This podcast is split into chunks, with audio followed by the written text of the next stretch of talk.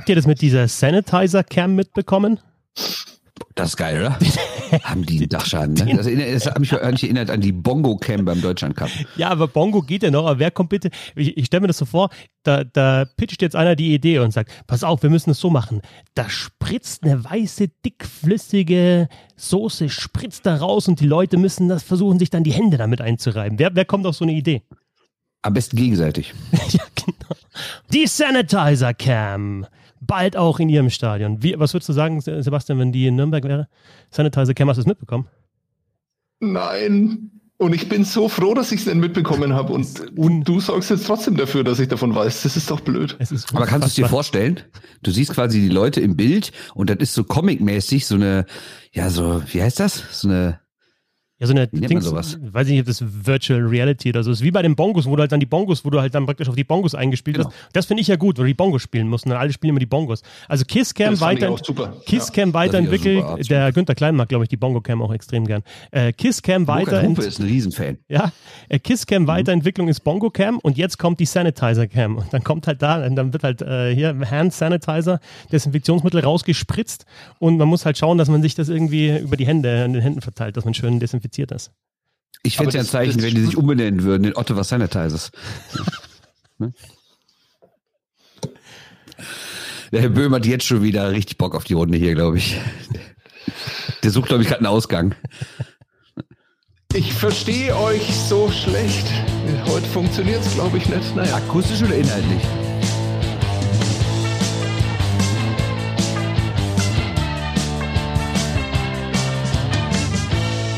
Habe der schön, dass ihr dabei seid. Ich bin Christoph Wetzer. Bissl Hockey geht immer, der Round Table. Wir haben uns die Hände desinfiziert und los geht's. Mit dabei ist Herr Schwickerath. Bernd Schwickerath. Servus, Bernd. Ja, guten Morgen, ne? Und pass auf, Sebastian, du hast ja letztes Mal so händeringend auch so eine Begrüßung gewünscht, stimmt's? Du hast mich danach noch angebettelt. Ich will äh, auch. Äh, nein. Ich will auch. Pass auf, ich habe mir von Martin Tetzlaff was komponieren lassen für dich. Ist ein bisschen länger, aber ist schön. Wir, wir, wir feiern dich jetzt mal ein bisschen. Sebastian Böhm. Sebastian Böhm. Sebastian Böhm. Sebastian Böhm. Böhmi. Baby. Und, bist du zufrieden? Ja, du siehst mich den Tränen nahe. Also ich bin, das, ich hätte mir das noch sekundenlang anhören können, so schön war das. Vielen Dank, vielen Dank. Ja, schön. Ist das jetzt schon meine ja, Vorstellung? Weil ich, ja, weil ich habe, ich habe jetzt mein Gag. ja, warte, warte, warte, warte, pass auf, ich komme nochmal rein, ich komme noch rein. Auch mit dabei, Sebastian Wöhm. Äh, du Christoph, äh, so unter uns, jetzt wo wir so ein großes, aufstrebendes Medienunternehmen sind, haben wir eigentlich schon eine Compliance-Stelle geschaffen, weil ich hätte da zwei, drei Dinge vorzu. Also ich meine, ich, ich, will keine Namen nennen, aber es geht um den Band und ich will da unbedingt, wenn wir da mal in Ruhe drüber reden könnten, das wäre ganz nett. Ich habe da zwei, drei Sachen. Die ja, erzähl, erzähl. Ich, ich, ich, ich, stell, ich, ich mute ihn kurz oder ich stelle ihn kurz, du kannst, ich, er ist schnell weg, er ist schnell weg, er hört nicht zu.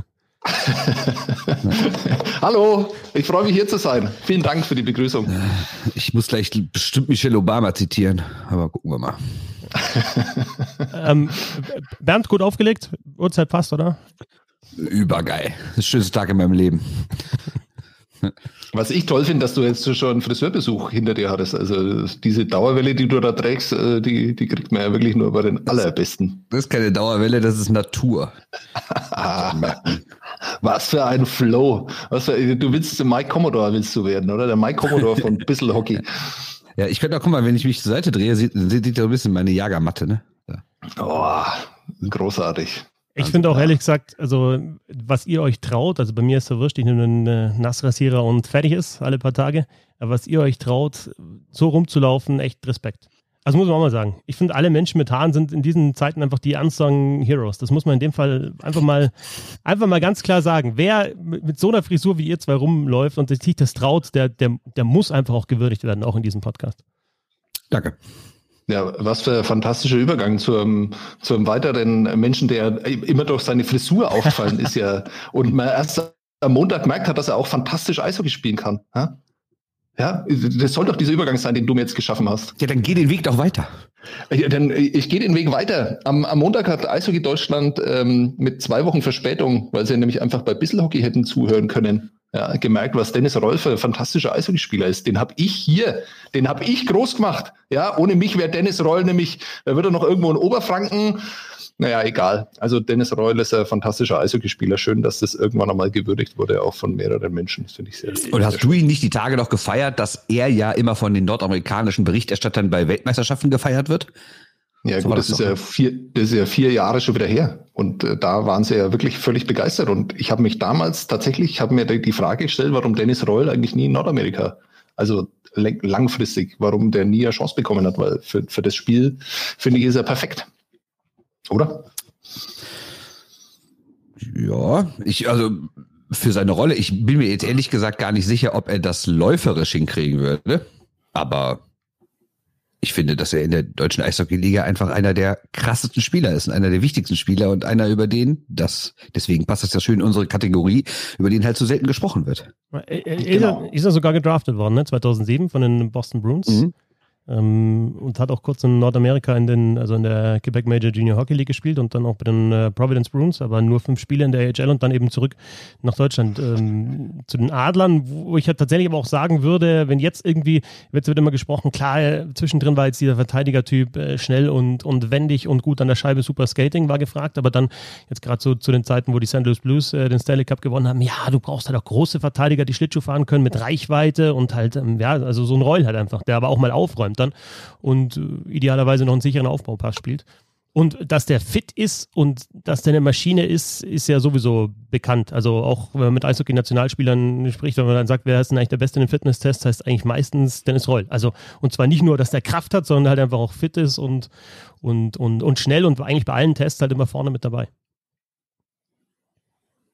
Und die Fitness ja, ich glaube, was man da halt in Bezug auf Mannheim einfach auch noch sagen muss, ist diese Entwicklung, dass er, dass äh, der halt mit 22 in seiner Entwicklung nicht stehen geblieben ist, sondern sie von Jahr zu Jahr hat er halt auch noch was hinzugefügt seinem Spiel. Und ich meine, das ist ja auch einer, ähm, dem kann man an der blauen Linie schon mal die Scheibe geben, ja, weil er einfach den Puck einfach aufs Tor bringt, weil er schnell äh, schießt, schnell abschließt. Ähm, also auch offensiv ist es ja gar nicht so schlecht. Er wird ja immer so gefeiert für die für die seltenen Tore, die er dann schießt. Und äh, irgendwann merkt man, so selten sind die gar nicht und so selten sind auch seine offensiven Momente gar nicht.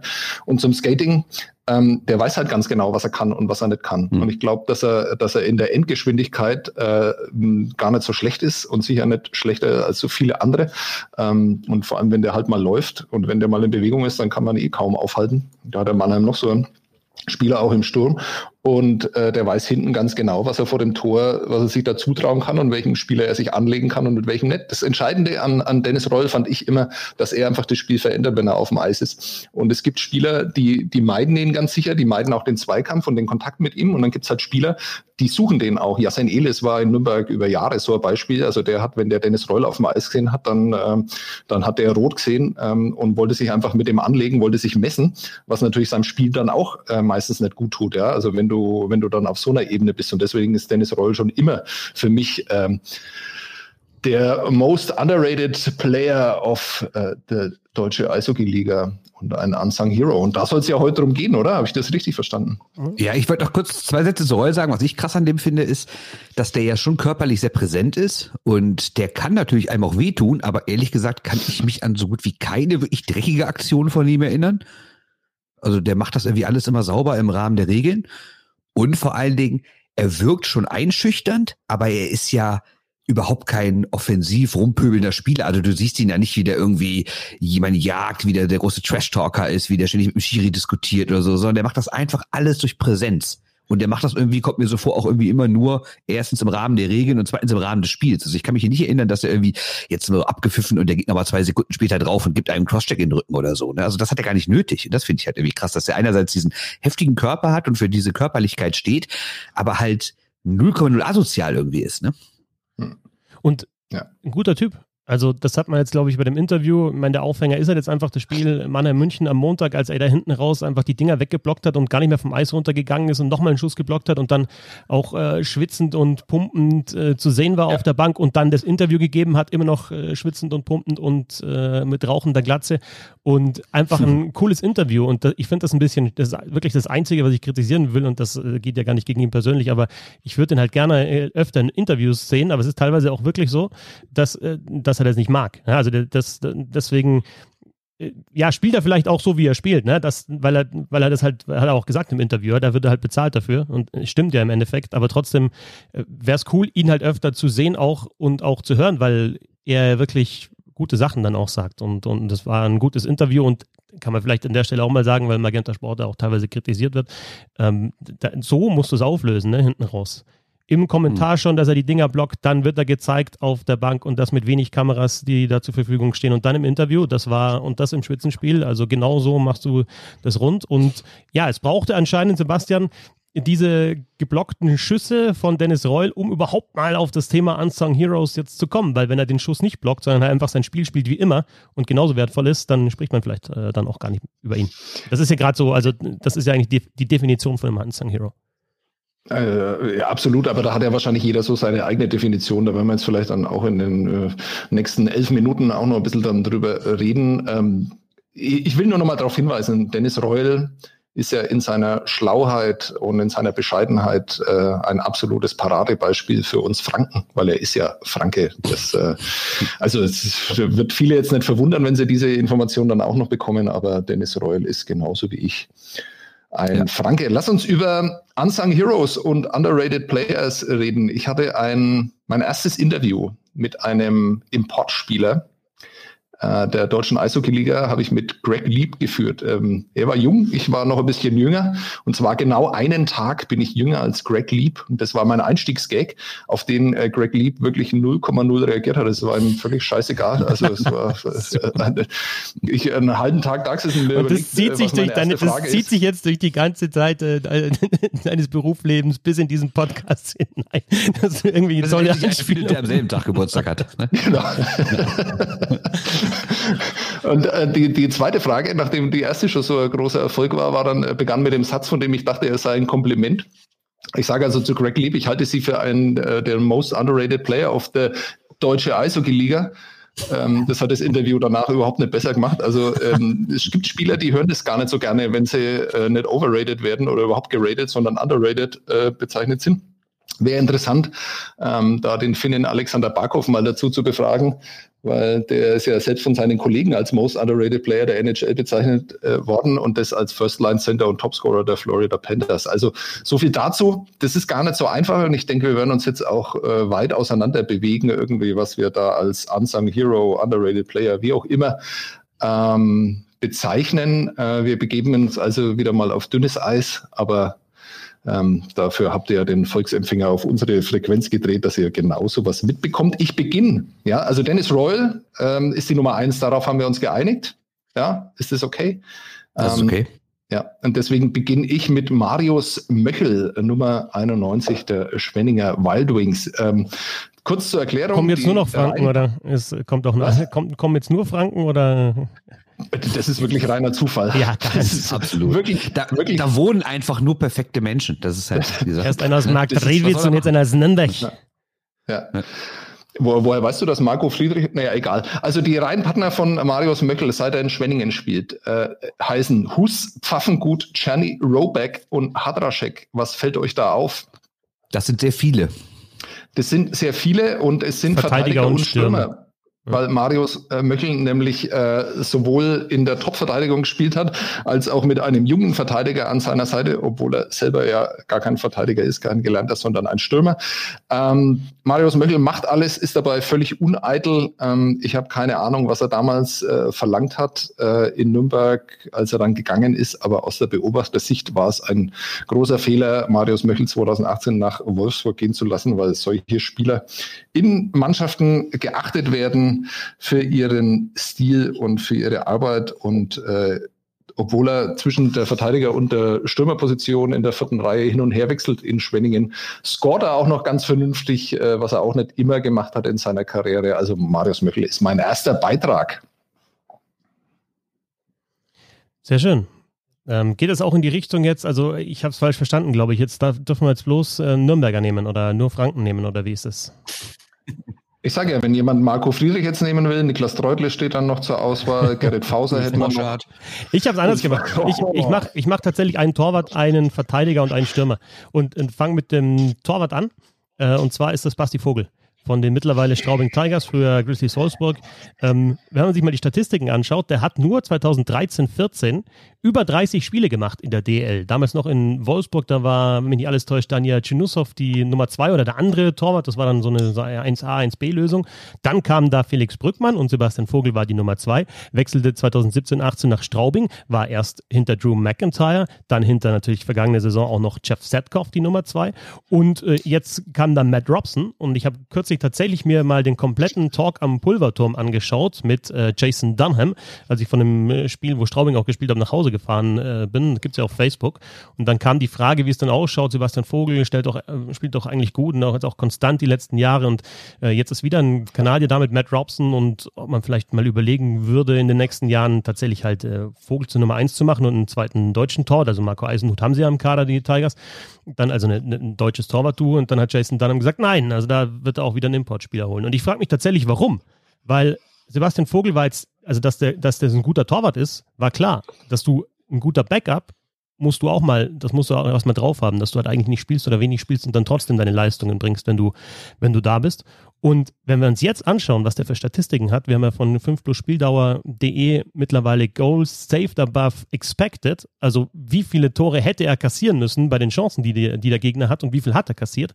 Und Sebastian Vogel steht dabei 8,88 bitte keine Thomas Greiswitze in, in diesem Zusammenhang, äh, äh beim 5 gegen 5 hinter Dustin Strahlmeier, Matthias Niederberger und Joachim Eriksson auf Platz 4. Also wenn man diese Statistik nimmt, ist er tatsächlich da der viertbeste Torwart in der, in der deutschen Eishockeyliga. Und das finde ich schon wirklich beachtlich. Und äh, ja, er hat sich immer noch nicht das Standing als Nummer 1 erarbeitet und das ist für mich dann schon ein ziemlich klassischer Unsung Hero. Ja, das ist nicht schlecht. Äh, ich mache weiter. Ich habe auch einen Torhüter, nämlich Brandon Maxwell. Und erstmal ist das natürlich eine großartige Sache von mir, da ich gestern in unserem Chat, als wir uns überlegten, wer denn wen nimmt, äh, Sebastian erstmal Herrn äh, Tianulin ausgeredet habe, weil ich ja sagte, ja, den kannst du ja nicht nehmen, über den wird ja vor Ort zumindest viel geredet. Jetzt nehme ich einen, über den wahrscheinlich in Bremerhaven auch geredet wird, aber gucken wir mal außerhalb. Seid ehrlich, wenn ihr über Bremerhaven nachdenkt, wenn ihr, wenn die bald auch gegen den Süden spielen, werdet ihr vielleicht also euch mal mit dem beschäftigen müssen, weil ihr entweder über sie schreiben oder sie kommentieren müsst. Und wenn ihr dann zuerst daran denkt, ah, was macht denn Bremerhaven aus? Klar, es fällt einem Thomas Popisch ein, es fällt einem Alfred Brei. Alfred Brei, bei dir natürlich ganz speziell, weil der schläft ja, glaube ich, auch dann bei dir übernachtet bei dir, wenn die in Nürnberg spielen. Dann äh, Urbas äh, Verlic Jeglic fallen aber natürlich ein, vielleicht noch mit Sporn, natürlich Michael Moore. Und wenn wir über die Goalies reden, reden die eigentlich alle so über Pepperle, ah, der erfahrene Mann und sowas. Ne? Aber gucken wir mal bitte, dass Maxwell eigentlich der entscheidende Mann ist. Der hat mehr Starts, mehr Siege, bessere Fangquote, den viel besseren Goal Saves above Average Wert. Aktuell ist er in der kompletten Liga Zweiter mit 11,3 weniger kassierten Toren, als er eigentlich müsste. Und wenn wir jetzt noch sehen, dass er fünf Spiele gewonnen hat, die Bremerhaven Bremerhaven nur mit einem Tor gewonnen hat. Und wenn wir überlegen, wie oft er da in diesen Spielen dann wirklich besser war, als er eigentlich sein müsste und dann der entscheidende Faktor war dafür, dass die das Spiel gewonnen haben, dann ist der für mich echt ein Unsung Hero. Und ich habe jetzt auch noch natürlich Recency Bias, weil ich ihn das erste Düsseldorf gesehen habe. Und ja, wenn man das Spiel nicht gesehen hat, könnte man denken, okay, 5-2 für Bremerhaven, easy, war jetzt nicht unbedingt, dass der Torwart da ein riesiges Spiel machen musste. Musste er aber doch, weil die DEG es stand 1-1, Olymp läuft alleine auf ihn zu, da verhindert er das 2-1, später fällt das 2-1, wo er nichts für kann und dann macht er zwei Riesenparaden, sonst wäre nämlich das 3-1 gefallen und sonst, glaube ich, wäre das Spiel anders ausgegangen und nur durch seine Paraden konnte Bremerhaven wieder zurück ins Spiel kommen und hat dann das Spiel noch gedreht. Weiß im Endeffekt überhaupt kein unverdienter Sieg und ist jetzt, wenn du es so anguckst, jetzt auch nicht zwingend so, ja, ja der Torwart hat's gemacht, aber wenn du genau aufs Spiel guckst, war wer wie er wahrscheinlich wieder der entscheidende Mann, warum Bremerhaven mal wieder ein Spiel gewonnen hat. Gut, wunderbar. Ich äh, habe keinen Torhüter zu bieten, ähm, sondern gehe erstmal mit einem Verteidiger, der ungefähr der Gegenentwurf zu Dennis Reul ist. Ähm, Wade Bergman vom Augsburger e.V. Kleiner, wendiger Verteidiger, der die Scheibe schnell und sicher hinten rausspielt, der mir wirklich in jedem Spiel, ähm, das ich von Augsburg sehe, äh, positiv auffällt. Ähm, und dann schaue ich auf die Statistiken und die sind dann gar nicht so beeindruckend. Ähm, Liegt vielleicht auch daran, wenn die Statistiken dann auch noch stimmen würde, wenn er offensiv dann produzieren würde, wenn er da talentierter wäre, dann würde er wahrscheinlich nicht in Augsburg spielen, sondern in Mannheim. Da ist nämlich der Mann Trainer, der solche Verteidiger in der DL salonfähig gemacht hat, noch in ähm, Wolfsburg, wo er mit Jeremy Diener zum Beispiel auch so einen Spielertypen hatte und jetzt mit Ketic und Lechtivori in Mannheim eben auch. Äh, Pavel Groß, ähm, Wade Bergman, äh, zweitmeiste geblockte Schüsse in Augsburg, äh, finde ich, ist ein absolut Treiber, ein ein positiver Treiber für das Spiel. Ähm, fällt mir jedes Mal auf. Gute Verpflichtung ähm, vom Augsburger e.V. Wade Bergman ist meine Nummer zwei in dieser Liste. Christoph. Ja, ich, ich mache mit dem Verteidiger auch weiter. Ich habe gesagt, Torwart, Verteidiger und Stürmer und gehe dafür mittlerweile nach Schwenningen und nenne Christopher Fischer, der äh, 2019-20, also in der vergangenen Saison, 24 Assists hatte und kein deutscher Verteidiger hatte mehr als Fischer. Das war dann ein Top 5 in der DEL. Und irgendwie sagen wir mal, ja, man braucht Verteidiger, der die Scheibe bewegen und die auch Pässe spielen können. Äh, und irgendwie fällt nie der Name Christopher Fischer. Kann natürlich sein, dass, äh, ja, dass er halt jetzt in Schwenningen spielt und in Iserlohn war und das halt nicht so die großen Märkte sind. Aber trotzdem, also ich finde, da könnte man schon ein bisschen mehr drüber sprechen, was der für Leistungen zeigt. Ehrlicherweise sind jetzt in dieser Saison die Werte nicht, nicht ganz so gut. Man muss auch sagen, in der letzten Saison hat er 12 seiner 24 Assists auch im Powerplay gehabt aber das ist für Verteidiger, die, die gut scoren, kein, äh, jetzt äh, keine Ausnahme. Also ein Maury Edwards oder ein Kertic oder Lechtivori, Seidenberg früher, die haben ja auch äh, Powerplay-Punkte gemacht und Powerplay-Assists. Und manchmal ist es halt dann vielleicht der Querpass von oben, der per One-Timer verwertet wird, aber den musst du halt auch mehr spielen. Äh, insofern ist äh, Christopher Fischer äh, mein, mein äh, underrated Verteidiger in, in, in unserem schönen, schönen Spielchen. Ja, mein underrated Verteidiger ist einer, der wahrscheinlich nur underrated ist, weil er noch nicht so lange da ist. Wir reden nämlich über Griffin Reinhardt von äh, Iserlohn. Ähm, der ist mir in den beiden Spielen, die ich von ihm gesehen habe, jetzt gegen Düsseldorf auch extrem aufgefallen. Erstens spielt er extrem extrem gute Pässe von hinten raus, hat Tore vorbereitet, wie ich über so 40 Meter Pässe oder sowas. Hat jetzt immerhin auch schon vier Punkte in sieben Spielen gemacht. Aber was ich noch wichtiger finde, spielt vier Minuten Unterzahl pro Spiel, blockt einen Schuss pro Spiel. Und wir wissen ja alle, was Iserlohn für grausame Corsi-Werte hat. Da reden wir nämlich von 40 von der gesamten Mannschaft. Und seitdem er da ist, ist es ein bisschen besser geworden. Er persönlich steht bei 48. Ähm, ich finde, der macht ihn in allen Bereichen besser. Der macht hinten den Laden dicht. Äh, der ist Unterzahl wichtig. Der macht, der scored vorne. Der sorgt ein bisschen dafür, dass die mehr mitspielen. Und ja, der ist ja sieben Spiele da, aber ich glaube, das ist ein Mann, den wir entweder längerfristig da sehen werden oder ein Team, was mehr Geld hat, wird den da wegholen, weil wirklich ein guter Transfer und einer, über den noch keiner spricht, aber wenn man ihn sieht, dann denkt man sich, ja, da ist schon relativ logisch, warum die den geholt haben. Hättest, hätte ich meine Kamera jetzt nicht gerade äh, äh, ausgemacht, hättest du mich Kopfschütteln sehen. Also äh, Jungs, wir müssen sowas absprechen. Ja, du nimmst Griffin Reinhardt in dieser Kategorie. Du weißt, wo, an welcher Stelle Griffin Reinhardt gedraftet wurde. Weißt du das? Ja, yeah, yeah. Fourth overall 2012. Ja, aber es ist okay, ich akzeptiere das, weil äh, dann ist es auch in Ordnung, ähm, dass ich jetzt dann doch Frank Mauer nehme als äh, Dritten, der ja äh, ah, WhatsApp ist das, ja. Da hast du jetzt gewartet, ob jemand anders einen nimmt, der vielleicht halt einfach eigentlich schon, schon, schon irgendwie eine, eine große Karriere prognostiziert bekommen, bekommen hätte und dann sagst du, okay, dann nehme ich den Mauer dann auch mit rein. Sehr schön. Genau, weil mir das, bei mir ist. Ja, aber Moment, Moment, Moment, um, um mich mal kurz, um mich mal ganz kurz hier irgendwie retten zu können, ja. Wer hat denn bitte in den letzten drei, vier Wochen über diesen Mann gesprochen? Wo wurde denn bitte in welchem Podcast, in welchem Text außerhalb von der Iserlohner Zeitung vielleicht, wo wurde irgendwie gesagt, boah, habt ihr gesehen, was der, was, was der Reinhard da in Iserlohn spielt? Ja, wohl kein Mensch, oder? Ja, aber weil er halt in Iserlohn spielt, denke ich Weil mal. Halt das ist halt, spielt, das ja. ist halt einfach auch ein Punkt bei, bei, bei dieser Unsung Hero Geschichte. Da gibt es sicherlich in, in, in, in Teams, die nicht so im Fokus stehen, mehr Spieler, die ja, die Geschichten haben, die man erzählen könnte, die einfach gute Leistungen bringen, aber es geht halt dann doch immer wieder auf die guten deutschen Spieler oder irgendwelche ja, Imports, die halt bei großen Mannschaften spielen, erfolgreichen Mannschaften oder halt halt Top, Top-Mannschaften, richtigen Top-Mannschaften. Also Griffin Reinhardt ist ja einfach einer der größten Draft-Flops der letzten zehn Jahre in der National Hockey League. Äh, wie viele Spiele hat er insgesamt gemacht in der NHL? Acht. ich glaube tatsächlich nur acht für die New York Islanders, ein Playoff-Spiel. Ah, und dann für die, für die Oilers nochmal 29 und nochmal ein Playoff-Spiel. Also ich meine, aber dass ein Spieler, der irgendwann nochmal in seiner Qualität so eingeschätzt wurde, dass er an Nummer vier gezogen wird, dass der in der DL eine vernünftige Rolle spielt, finde ich jetzt gar nicht so überraschend. Aber äh, nochmal vielen Dank, dass du mir äh, ermöglicht dann. Sehr gerne. Und die Kategorie heißt ja auch nicht Surprise, ne? Genau, über, über Frank Mauer zu reden. Ja, der ist Nationalspieler. Ja, 2018 war er auch bei diesem Turnier dabei, über das wir auch hier und da mal reden. Äh, aber wenn über München geredet wird, dann wird über Hager geredet, über Elis, über Redmond, über Seidenberg, über Vokes vielleicht noch, über Trevor Parks natürlich, aber über Frank Mauer wird irgendwie nie geredet. Ähm, wer hat im Moment die meisten First Assists bei fünf, äh, fünf in der DL?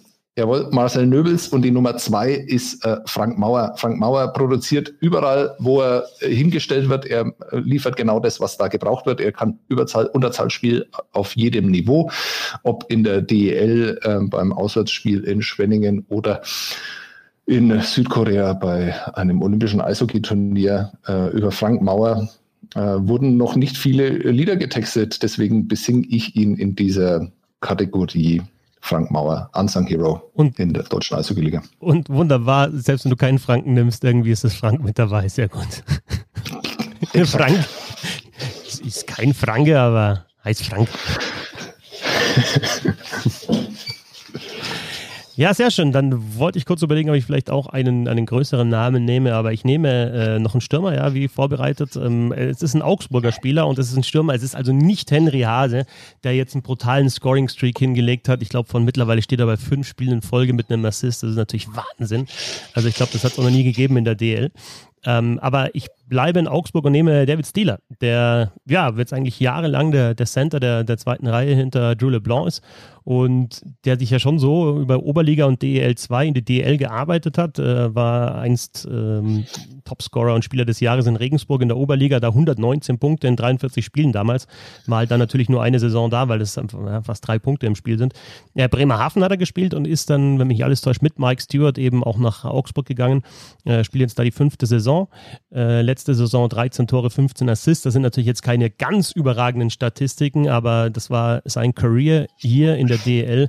Und jetzt steht er bei 22 Spielen, 5 Tore, 11 Assists, 16 Punkte. Und ja, er ist jetzt zwar kein, kein gebürtiger Deutscher, aber er hat einen deutschen Pass und spielt da die, die zweite Center-Position bei den Augsburger Panthern, spielt auch Powerplay, zwar kein Penalty-Killing, aber Powerplay. Und ja, macht das einfach solide. Und auch da muss man sagen, ähnlich wie Frank Mauer, dem kannst du auch verschiedene Spielertypen hinstellen. Das funktioniert dann schon irgendwie und das ist natürlich dann auch eine Auszeichnung für den Center. David Stieler, mein, mein letzter Unsung Hero. Da ich ja wusste, dass ihr regionalen Typen natürlich wieder nur Leute aus der Südgruppe nimmt, dachte ich, muss ich Leute aus der Nordgruppe nehmen. Da bin ich natürlich nochmal durchgegangen. Der erste Gedanke war natürlich, wen wähle ich am häufigsten die DEG? Aber da fällt mir irgendwie keiner ein. Bei den Kölnern, ich meine generell das rheinische Eishockey ist gerade absoluten Hoch. Äh, deshalb, deshalb, äh, ja, habe ich mir gedacht, da finde ich irgendwie auch keinen. Da habe ich gedacht, da komm, ich nehme Schimanski. Also nicht, weil er irgendwie besonders doll spielen würde, aber der muss seit Wochen und Monaten immer wieder seine Fresse in die Kamera halten, wenn bei diesem Chaos-Tub irgendwas schief läuft. Aber dann habe ich mir gedacht, wisst ihr was? Ich mache jetzt mal ein ganz fieses Gefühlsdusel-Ding. Denn meine Unsung Heroes überhaupt ist jetzt gar kein anderer Spieler, sondern es sind all die Betreuer, die wirklich, die wirklich in dieser Zeit ich das, den Laden am Laufen halten, um, um euch beiden Typen als herzlose Karrieristen dastehen zu lassen, die sich nur irgendwie an den Großverdienern äh, abreiben, nehme ich nämlich jetzt die alle Betreuerinnen und Betreuerinnen, die wirklich wenig schlafen, die bei Auswärtsreisen noch die Sachen waschen müssen und dann in die Kabine legen müssen und die ebenfalls kaum was verdienen und die sich gerade in dieser Zeit noch mehr den Gefahren dieser Pandemie aussetzen. Ist natürlich ein ganz billiger Trick, weil mir ehrlich gesagt kein dritter Spieler eingefallen ist, aber ich dachte, ich kann diese Leute auch mal loben. Glückwunsch, Ralf Nice. Sehr gerne. Ich dachte eigentlich bei Sebastian, hatte ich eigentlich jetzt, nachdem du letztes Mal beim Ansehen. Also natürlich vor allem die fränkischen Betreuer, ne? Ja, ja, ja. Da, da gibt es erstaunlich viele. Also der Mannheimer ist auch ein Franke. Das nur nebenbei. Also. Nachdem du, äh, Sebastian, beim letzten Mal bei Nein, der andere äh, Rankel am Schluss halt wirklich andere Rankel genommen hast und ich mich echt im Arsch gebissen habe, dass ich das nicht sofort, also ohne irgendwie äh, irgendwie da nochmal nachzuforschen, eigentlich das gesagt habe, weil es eigentlich klar war, dass du das machst. Hätte ich gemeint, dass ich dieses Mal dich so gut lesen kann, dass du wieder den, den, irgendwie den, den, den Beamten an der Einwanderungsbehörde da in Bremerhaven nimmst auf Nummer drei. Aber den Gag hattest du ja schon mal gemacht und hast du wahrscheinlich gedacht, ein zweites Mal nicht.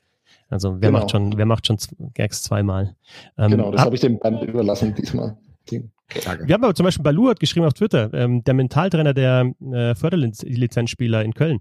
Wenn man regelmäßig ohne vorangegangene Fehler gebencht wird, wenn der KLC hinten liegt und Spieler, die vorher haarsträubende Fehler gemacht haben, dann Premium-Eiszeit bekommen und ich dann ruhig bleibe, macht der Mentaltrainer viel richtig. Ähm, äh, Uli, ähm, äh, in der Defense aus Iserlohn natürlich. Dietor scoren dort, wer kennt ihn nicht? Und äh, Jens Baxmann, Brody Sutter, torgefährlich und äh, auch defensiv. Center aus Nürnberg kommt ganz oft Markus Weber. Ähm, ich glaube, den schätzt du auch sehr, ähm, Sebastian, der, der auch einer ist, der Stürmer und Verteidiger spielt und halt immer nicht murrend seinen Job macht. Banditendoc, Nikita Schatzky, Held aller Romantiker. Er schoss sein erstes und designiert einziges DL-Tor am Valentinstag. Genau. Schöne Grüße an den Oh, da kann ich euch erzählen, äh, ich, in den 90ern hat mal Chris Valentine am Valentinstag ein Tor geschossen, da natürlich was los, ne? könnt ihr euch vorstellen.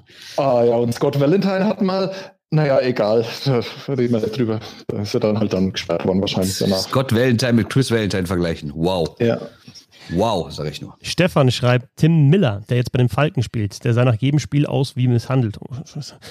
Auch dann irgendwie natürlich dann äh, Schüsse geblockt. Ähm, Shepard, sagt äh, Thomas, ähm, James Shepard, ähm, in Berlin war er noch mehr Anstang als jetzt in Köln, äh, aber was er fürs Team arbeitet und, arbeitet und Scheiben gewinnt, als äh, Nummer 1 Center gut nach hinten arbeitet und wie viele Bullies er nimmt. Colton Jobkey von äh, Thomas Kaltenegger, ähm, der ist am Weiher immer in Unterzahl gewesen und musste hinhalten. Und da geht es dann natürlich um was anderes als um ähm, Eishockey spielen. Jobki, der ja, seine, seine, Mitspieler immer gut verteidigt auf jeden Fall. Also es kamen da auch ein paar gute. Äh, Nico Krämer kam von, von den Kollegen von Eiszeit FM ähm, äh, in Mannheim natürlich auch noch, äh, der jetzt ja auch scored, aber auch ein Arbeiter ist.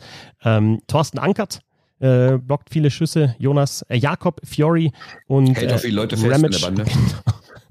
Und, und bei, bei Ankert muss ich auch sagen, ja klar, blockt er viele Schüsse, aber es ist halt auch, äh, wenn, wenn der Gegner die ganze Zeit schießt, wenn man auf dem Eis ist, dann ist es, dann blockt man halt auch äh, Schüsse. Aber man muss sie natürlich dann auch wieder wegblocken, ist schon richtig. Ähm, habt ihr noch so einen Gag? Noch zusätzlicher, Sebastian, bei dir fehlt mir eigentlich so ein bisschen der Gag jetzt. Also das war eigentlich, hatte ich jetzt erwartet, bringt mich jetzt aus dem Konzept, dass kein Gag kommt zum Abschluss bei dir. Noch mehr Gags. Ich, ich weiß es nicht. Ich bin okay. halt auch nicht immer, ich bin diese Gag-Maschine, für die ihr mich haltet. Ich bin auch ein Mensch. Ja. okay, dann habe ich noch was. Ähm, und zwar ähm, meine absolute Unsung Hero auch in diesen Zeiten oder meine Unsung Heroes sind die Stadion-DJs in der DL. Ja. Für die sensationelle Musik die da läuft. Ich mache es mal wieder ein bisschen leiser, weil nicht, dass ich irgendwie äh, äh, Probleme mit GEMA bekomme. Und äh, Bernd sagt. Und Bernd dann hier irgendwie. Doch, du spielst doch nur darauf an, dass bei der DEG am Dienstag äh, der Hallensound im ersten Drittel ausgefallen ist und es war ein echtes Vergnügen. Also ich will gar nichts über die Stadionsprecher sagen, weil die machen einen guten Job. Die schreien wenigstens nicht so, so bekloppt rum, wenn ein Tor fällt, finde find ich zu niemanden. Aber äh, was da an Musik auftaucht, da müsste ich jetzt Begriffe verwenden, für die ich in den Knast kommen könnte. Also das ist nicht mehr normal. Ich habe keine Ahnung. Ich bin der Meinung, es gibt so ein paar Eishockey-Wahlsätze. Einer ist natürlich Scheiben aufs Tor bringen, einer ist Checks zu Ende fahren, Verkehr vor dem Tor machen. Ähm, bisschen Hockey geht immer, ist natürlich ein wichtiger Wahlsatz. Und eigentlich mein, mein größter Wahlsatz im Eishockey. Geister in Eishockey, immer noch Bumsmusik. Und deswegen Grüße an alle Stadion-DJs out there. Ihr macht einen super Job, einen super Job mit der Musik, die ihr auflegt. Immer wenn ich ins Stadion gehe, freue ich mich, dass ich mich zurückversetzt fühle in die 90er und endlich mal wieder richtig gute Musik höre. Nicht so irgendwie so ein Grunge oder so ein Zeug, was ihr da hört, sondern richtig gute Musik. Das ist so Typen. Ist schiefgelaufen in deiner Entwicklung, frage ich mich. Ich wollte eigentlich ja, ehrlich gesagt. Schade. Das mit bisschen Hockey hat echt gut angefangen, aber in welche Richtung ja. sich das jetzt entwickelt. Ich, ich dachte ehrlich das gesagt, stimmt. dass von Bernd jetzt irgendwas kommt in Richtung. Mega Krawatte. Mega. Ich war kurz davor, mein Fenster einzuschmeißen. Das, das, ist ja alles, was wir hier sagen, kann irgendwann gegen uns verwendet werden. Ne? Das ist ja grausam. Absolut. Herr. So ist es. Also, äh, sehr schön. Äh, Unsung Hero, äh, ausgelöst natürlich durch äh, Dennis Reul und seine Leistung im Spitzenspiel Mannheim gegen München, die geblockten Schüsse. Unsere Unsung Heroes, wenn ihr auf Social Media gern noch mehr Unsung Heroes habt, dann, dann macht das. Dann bringt sie uns. Ich habe auch noch eine, eine Unsung Hero äh, mit dazu. Ähm, und zwar ist es Marita Becker, die Athletiktrainerin des ERC Ingolstadt, die hat passenderweise heute Geburtstag. Alles Gute an der Stelle. Und äh, das ist irgendwie, finde ich, auch wieder typisch. Ne? Also auch da nehme ich mich selber nicht raus. Wenn es dann um die Leistung der Straubing Tigers in der letzten Saison geht und die läuferisch so gut sind, dann, dann schaut man, da haben die jetzt vielleicht irgendwie auch einen neuen Fitnesstrainer, Athletiktrainer. Ah, dieser Giovanni Viluda. Und dann wird er in, in Artikeln natürlich auch gelobt. Ja, Giovanni Viluda, jetzt der neue Athletiktrainer in Straubing. Wenn Ingolstadt läuferisch gut ist, gibt es da Artikel über Marita Becker, die Athletiktrainerin in Ingolstadt? Nee, oder? Oder habt ihr da schon mal einen Artikel gelesen, was die für einen super Job macht? Nee. Also, sind wir doch, sind wir auch wieder beim Thema Unsung Hero und wir sind beim Thema Frauen-Eishockey, denn am Wochenende gibt es das Final Four in Füssen um die deutsche Meisterschaft. Ingolstadt mit dabei, Planeck mit dabei, Memmingen mit dabei und die Eisbären Juniors Berlin. Und das ist für uns äh, ein Anlass, ja, das zu thematisieren und äh, mit einer Spielerin zu sprechen vom ESC Planeck und auch der Kapitänin der deutschen Nationalmannschaft, Julia Zorn, die ich interviewt habe zu diesem Turnier, zu diesem Final Four und ja auch noch zu anderen Themen. Jetzt also das Interview mit Julia. Viel Spaß dabei. Hallo Julia, schön, dass du dir Zeit genommen hast. Grüß dich. Hallo Christoph, danke für die Einladung. Sehr gerne interessante Woche, wichtige Woche für euch. Ähm, es geht um die Meisterschaft und ich kann mir vorstellen, wir haben ja schon mal gesprochen hier im Podcast, dass alle Spielerinnen, die da mit dabei sind, noch mehr motiviert sind, weil letztes Jahr die Meisterschaft ja kurz vor Schluss abgebrochen wurde. Also ist wahrscheinlich dieses Final Four Turnier am Wochenende in Füssen jetzt auch nochmal die Möglichkeit für alle zu beweisen, wer ist denn tatsächlich, ja, jetzt momentan die stärkste Mannschaft mit dem, mit der Geschichte im Hinterkopf. Letztes Jahr konnten wir sie euch nicht zeigen. Ja, ich denke, die Vorfreude auf das Wochenende ist sehr groß. Ich glaube, das gilt für alle vier teilnehmenden Mannschaften und die damit verbundenen Spielerinnen. Ähm, ich glaube, das, was letztes Jahr war, klar ist es bei dem einen oder, oder anderen vielleicht noch im Hinterkopf irgendwo, aber wir haben jetzt neulich auch mal geredet bei uns in der Kabine. Wir haben letztendlich irgendwie zwölf neue Spielerinnen in der Mannschaft, die das vom letzten Jahr ja eigentlich gar nicht mehr wissen. Ähm, und von dem her muss man letztes Jahr letztes Jahr sein lassen und wir sind froh, dass es jetzt am Wochenende zum Final Four und zum, damit zum Showdown kommt. Also die, das nächste Spiel, beziehungsweise wenn man Meister werden will, die nächsten Spiele sind immer die wichtigsten. De, das Format ist ja schon ganz interessant. Ne? Also ihr spielt ja auch noch nicht so lang Playoffs bei den Frauen. Letztes Jahr wurde die Playoff-Finalserie bei euch zwischen Planek, zwischen deiner Mannschaft und Memmingen abgebrochen. Jetzt ist es tatsächlich so, ja, the winner takes it all. Also du musst tatsächlich zwei Spiele gewinnen. Es gibt einfach ein Turnier, so, so eine ganz spezielle K.O.-Situation. Ist wahrscheinlich auch was Besonderes, oder? Ist was Besonderes, aber ist für uns jetzt auch nichts Ungewohntes, weil, wie du es gerade angesprochen hast, letzte Saison wäre eh erst das dritte Jahr gewesen für uns, in dem wir Playoffs gespielt haben. Und früher wurde die Meisterschaft immer über so ein Final Four Turnier entschieden. Das heißt, es ist für uns jetzt nichts absolut Neues.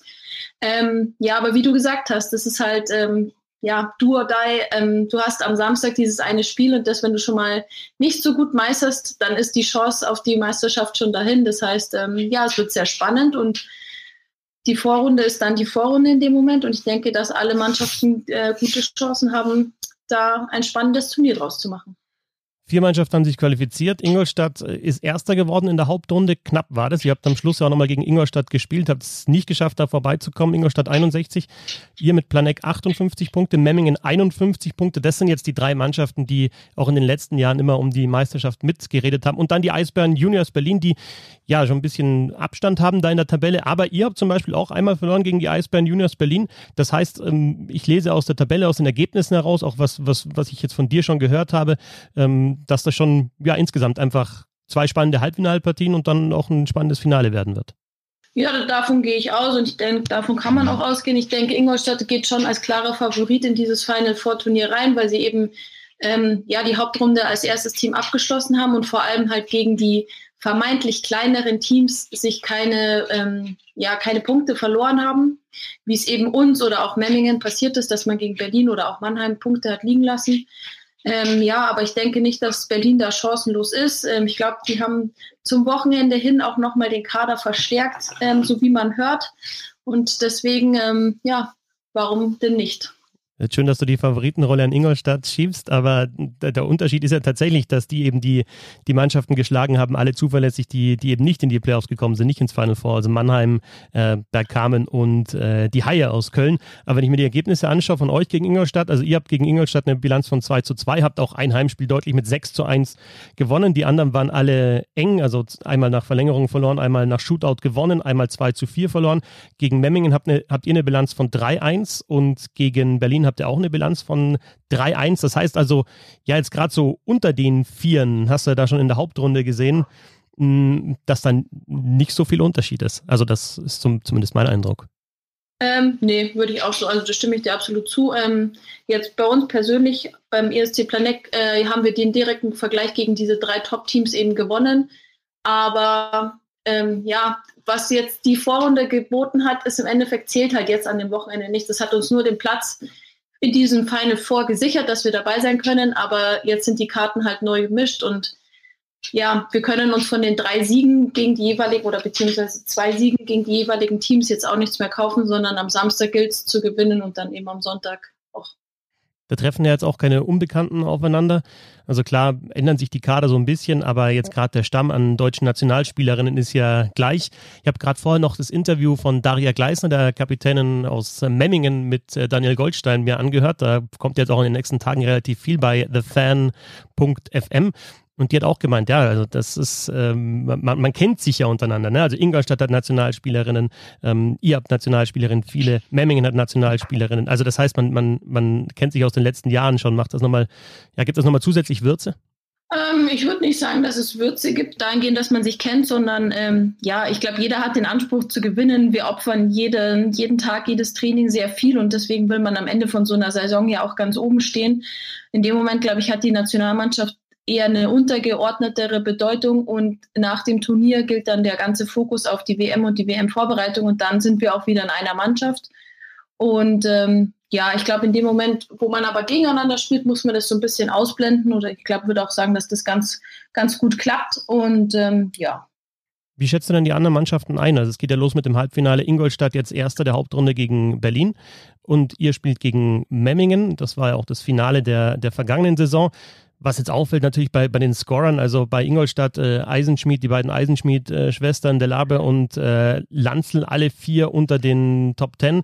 Bei euch Reyes, Spielberger, Fuchs unter den Top Ten in den Scorern. Reyes und ähm, Spielberger sind auch die besten Torschützinnen gewesen, jetzt in der vergangenen Saison mit 25 und 20 Toren.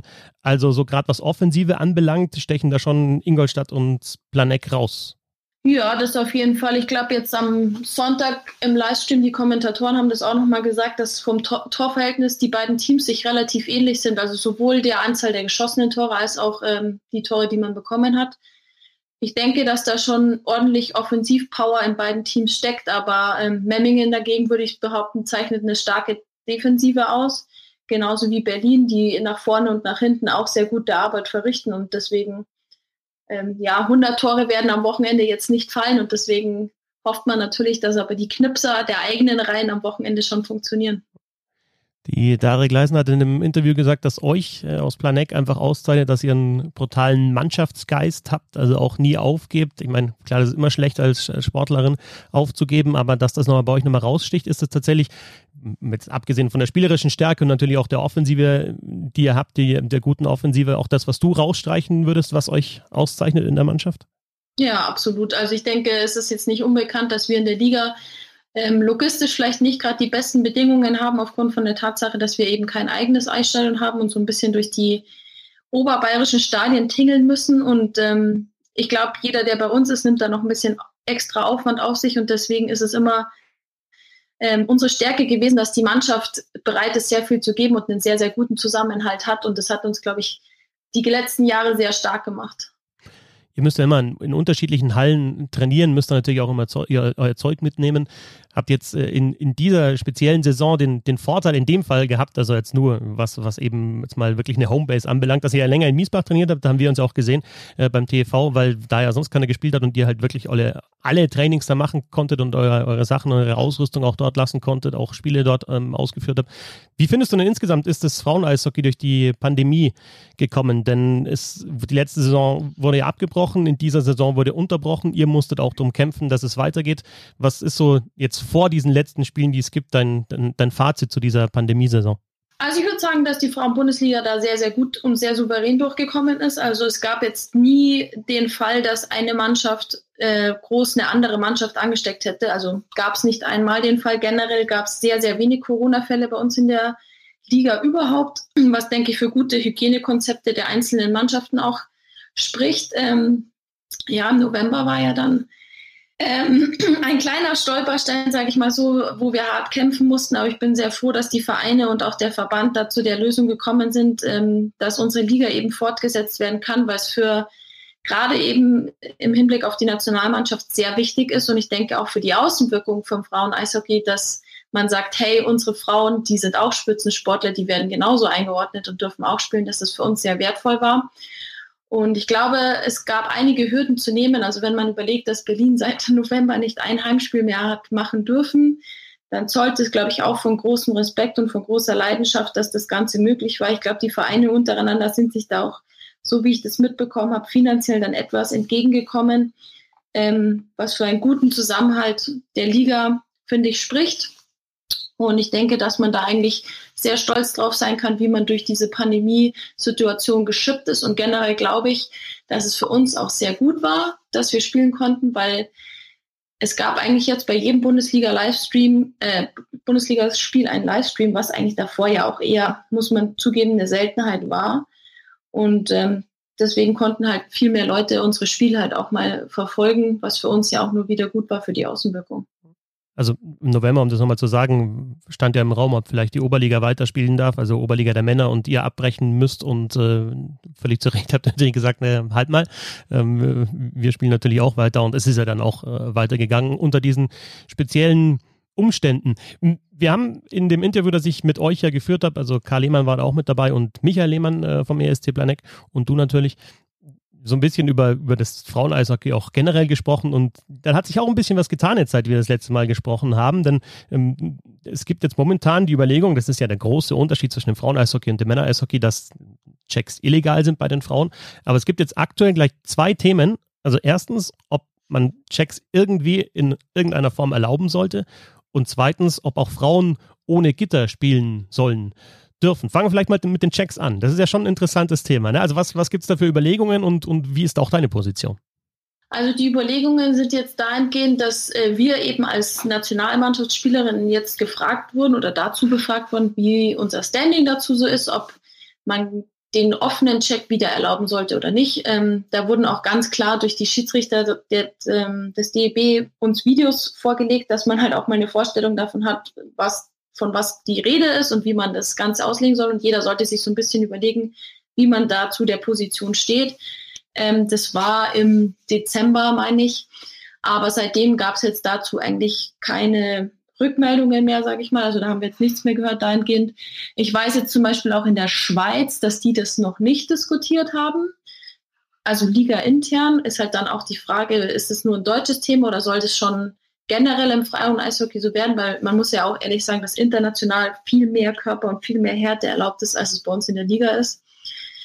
Ähm, wie ich dazu stehe, ähm, ich muss sagen, ich hätte damit jetzt kein Problem, aber ich glaube, ich rede mich vielleicht auch ein bisschen leichter, weil ich bin jetzt schon ein bisschen älter, bin lange in der Liga dabei, bin relativ ähm, groß, relativ, ja, nicht schmächtig, würde ich sagen.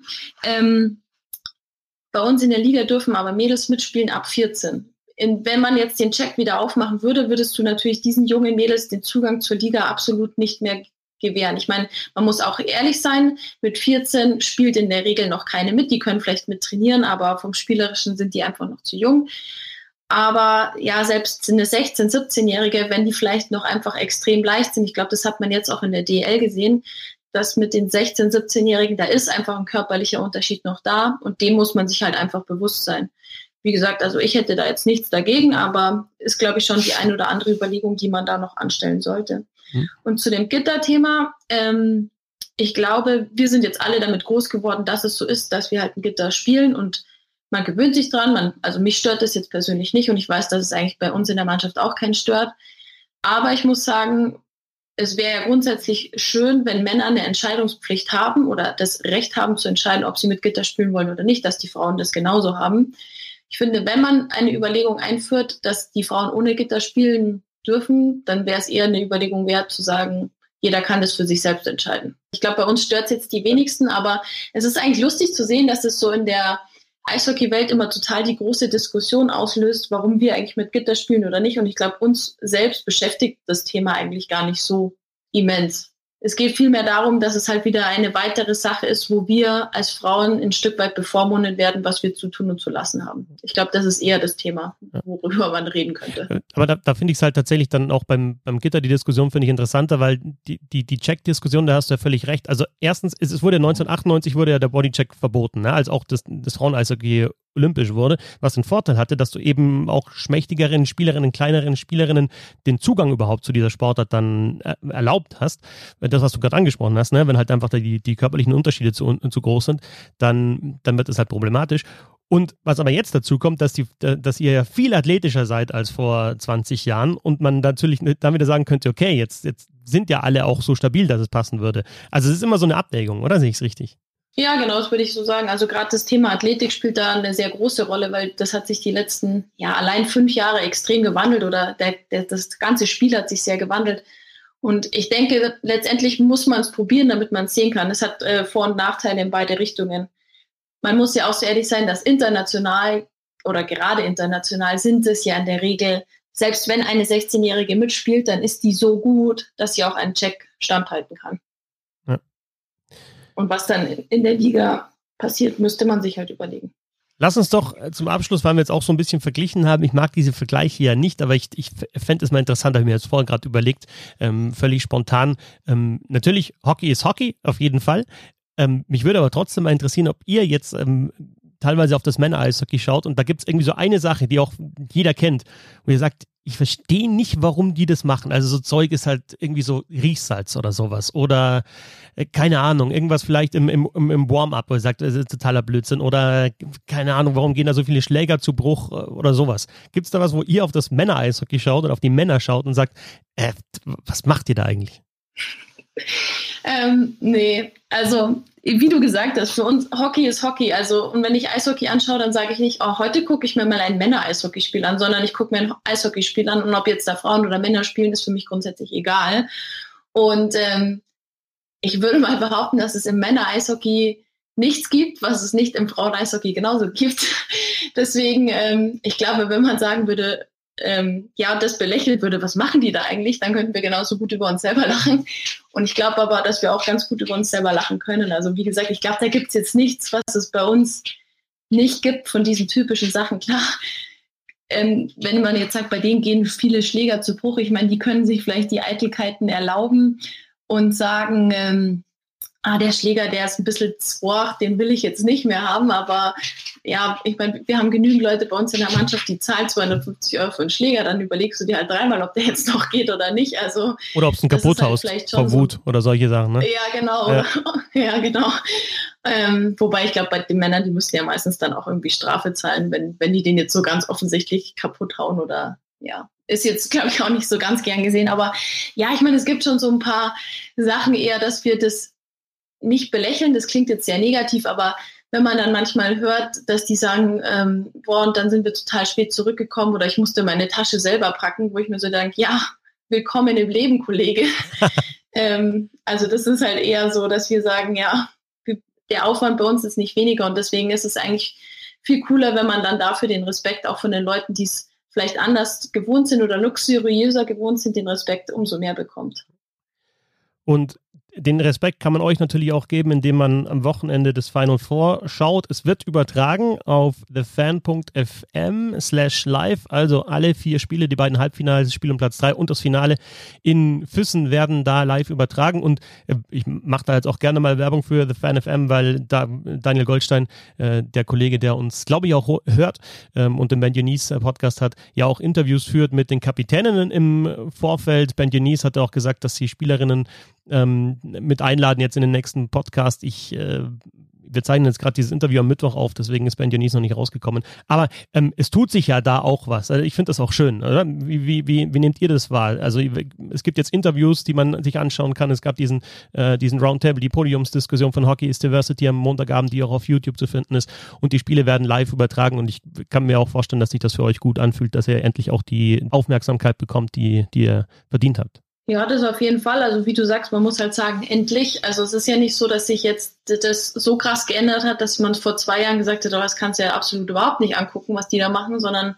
es ist ja einfach nur, also es ist schön, dass es jetzt passiert. Es ist schade, dass es so lange gedauert hat, aber ähm, ich freue mich über jeden Podcast, über jedes Interview, wo es Frauen-Eishockey die Aufmerksamkeit bekommt oder ein bisschen Zuspruch bekommt. Und deswegen finde ich das sehr cool, dass das jetzt generell sich so wandelt und hoffe, dass der Trend genauso weitergeht und darf auch gerne noch mehr werden. Gut, dann schauen wir uns an, was sie am Wochenende macht, wer deutscher Meister wird. Ähm, 2020 gab es keinen deutschen Meister, 2021 wird es wieder einen geben. Julia Zorn vom ESC Planek hat gute Chancen, diesen Titel zu holen. Am Wochenende, Samstag und Sonntag, das Final Four in Füssen. Und Julia, dir ja, viel Spaß bei diesem Turnier. Viel Erfolg natürlich allen, die dabei sind und danke fürs Interview. Danke für die Einladung. Soweit also Julia Zorn, die spielt mit Planek im Halbfinale am Samstag gegen Memmingen und das andere Halbfinale ist Ingolstadt gegen die Eisbären Juniors Berlin. Und am Sonntag dann Spiel um Platz 3 und das Finale alles zu sehen auf äh, thefan.fm. Und ja, das ist zumindest so ein erster Schritt, dass man es sehen kann, dass man es auch sehen konnte in den vergangenen Wochen, hat natürlich auch mit der Pandemie zu tun. Aber ähm, es geht ja auch in, in, Nordamerika weiter und ich finde, dass sich so ein bisschen was tut, denn die, die NWHL, dachte ich ehrlich gesagt, als, als es hieß, ja, die brechen ab, dann ist es vorbei. Also die werden da nicht nochmal anfangen, aber es heißt da jetzt, oder es ist jetzt geplant, äh, die Saison tatsächlich äh, mit den vier verbleibenden Mannschaften zu Ende zu spielen, Ende März. Und Bernd, äh, ein Unterschied jetzt auch nochmal zu den letzten Jahren ist, dass tatsächlich ein, ein großes Network dieses, äh, dieses Final Four auch überträgt und es da halt dann auch Aufmerksamkeit gibt. Ja, genau. NBC überträgt und das sollte der Sender ja auch schon machen bei dieser Pseudo-Bubble, die da kreiert wurde in Lake Placid.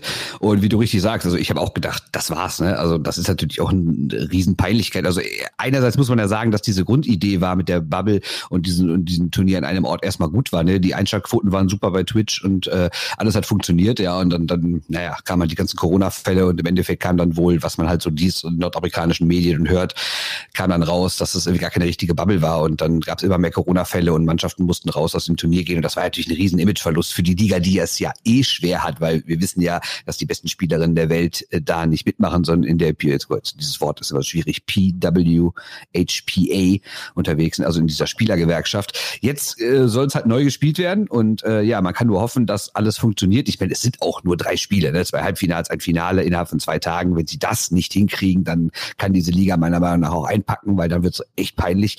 Ähm, die große Frage ist natürlich, wie geht's danach weiter? Ähm, weil, wie gesagt, die besten Spielerinnen boykottieren immer noch, aber was man sagen muss, bei in der NWHA gibt's ja auch eine neue ähm, Commissionerin und mit der alten das war ja, glaube ich, mittlerweile schon was Persönliches zwischen der und dieser Spielergewerkschaft. Jetzt könnte der Zugang vielleicht wieder ein bisschen einfacher sein.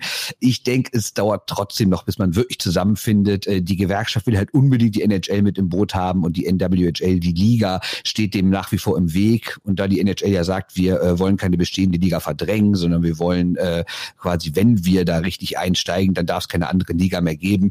Äh, tja, das ist irgendwie so ein Teufelskreis. Interessant finde ich allerdings, dass so NHL-Teams so ein bisschen beide Seiten unter unterstützen. Einerseits kann die PWHPA gerade in großen Hallen spielen mit ihrer Tour, äh, war in New York, in Chicago, ist glaube ich bald auch noch in Toronto unterwegs und die wird extrem abgehypt immer. Andererseits, als jetzt die NWHL äh, gesagt hat, wir spielen weiter, äh, gab es auch von allen NHL-Teams zumindest auf Social Media irgendwie Applaus dafür und da ah, super, dass ihr dabei seid. Also irgendwie steht, steht die äh, Herrenliga gerade so ein bisschen zwischen den Stühlen bei den Frauen und mal sehen, wie es sich weiterentwickelt, weil so wie es jetzt ist, kann es nicht bleiben. Ähm, ich habe ja auch mal äh, mit Andrea Lanze gesprochen, die ja theoretisch als deutsche Rekordnationalspielerin und eine, die wirklich Eishockey spielen kann, die ja auch eine Kandidatin dafür wäre, in so eine Liga mal zu wechseln und die hat mir auch ganz klar gesagt, sagt, aktuell ist das überhaupt nicht interessant. Also in Deutschland sind ja die meisten äh, Topspielerinnen Sportsoldatinnen, verdienen da ihr Geld und die verdienen da wirklich mehr Geld in Deutschland bei der Bundeswehr in der in, und dann in der Bundesliga, als wenn die jetzt nach Nordamerika gehen würden. Und das kann ja nicht Sinn der Übung sein, weil eigentlich müsste es ja auch im Frauen-Eishockey müsste es ja eigentlich auch das Ziel sein, dass es eine, zumindest eine absolute Top-Liga gibt, wo die besten Spielerinnen der Welt alle Geld verdienen können. Aber aktuell scheint es das noch nicht zu geben. Ja, und die, also die geförderten Spielerinnen, das sind 16 aktuell, die von der Bundeswehr gefördert werden. Ähm, die, die Kapitänin der Nationalmannschaft, Julia Zorn, ist da mit dabei, aber das sind halt, das ist echt eine Handvoll.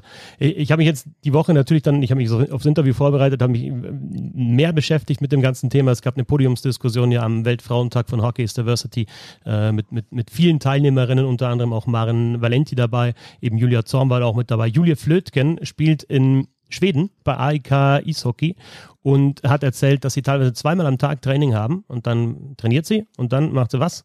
Um 9 Uhr, von 9 bis 18 Uhr arbeiten. Wahrscheinlich arbeiten genau. oder Uni oder was. Genau. 40 Stunden arbeitet sie in der Woche und manchmal trainiert sie zweimal am Tag und dann trainiert sie halt vor der Arbeit und nach der Arbeit, um halt Eishockey spielen zu können, um sich sozusagen ihre, ja, wie, wie ihren Sport dann finanzieren zu können. Ähm, und da, es sind halt viele Themen, kannst du auch aus Nordamerika einfach übertragen auf Deutschland. Ne? Das eine ist natürlich die Fernsehpräsenz, also es muss zu sehen sein, weil sonst interessieren sich nicht mehr Mädchen und Frauen für Eishockey. Ne? Wenn, wenn, wenn die einzigen, die einen Flow haben, äh, der gelobt wird, halt die Männer sind, die sich ihre Haare blond färben und alle sagen, wow, geiler Flow. Und wenn dann halt ein Zopf rausschaut oder ein Pferdeschwanz und dann sagen alle, äh, dann, dann wird's, wird's nicht besser. Also da, es müssen halt Frauen, die Eishockey spielen, zu sehen sein, sonst wären es nicht mehr Spielerinnen.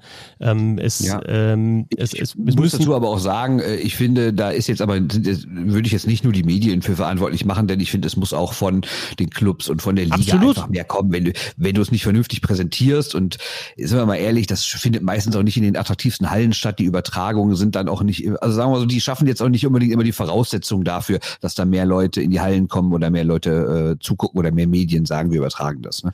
Absolut. Also es gibt ähm, Spielerinnen. Äh, was ich auch ganz interessant finde bei dem, bei dem Thema ist, dass du ja aktuell ähm, durch die sozialen Medien gar nicht mehr unbedingt ähm, ja dann halt wirklich einen Sender auch brauchst, sondern dass du auch selber senden kannst. Und ich glaube, das ist halt richtig viel Arbeit für Eishockeyspielerinnen, äh, sich dann diesen Follower-Stamm aufzubauen und dann halt tatsächlich aber auch halt Werbung für ihr Spiel zu machen. Und auch so kannst du dann ähm, als, als Mädchen, als Frau eben sehen, okay, Frauen spielen auch Eishockey, interessiert mich, die macht das, die trainiert hat, äh, ich versuche das auch zu machen. Natürlich auch eine Möglichkeit, das, das, das so rum zu machen.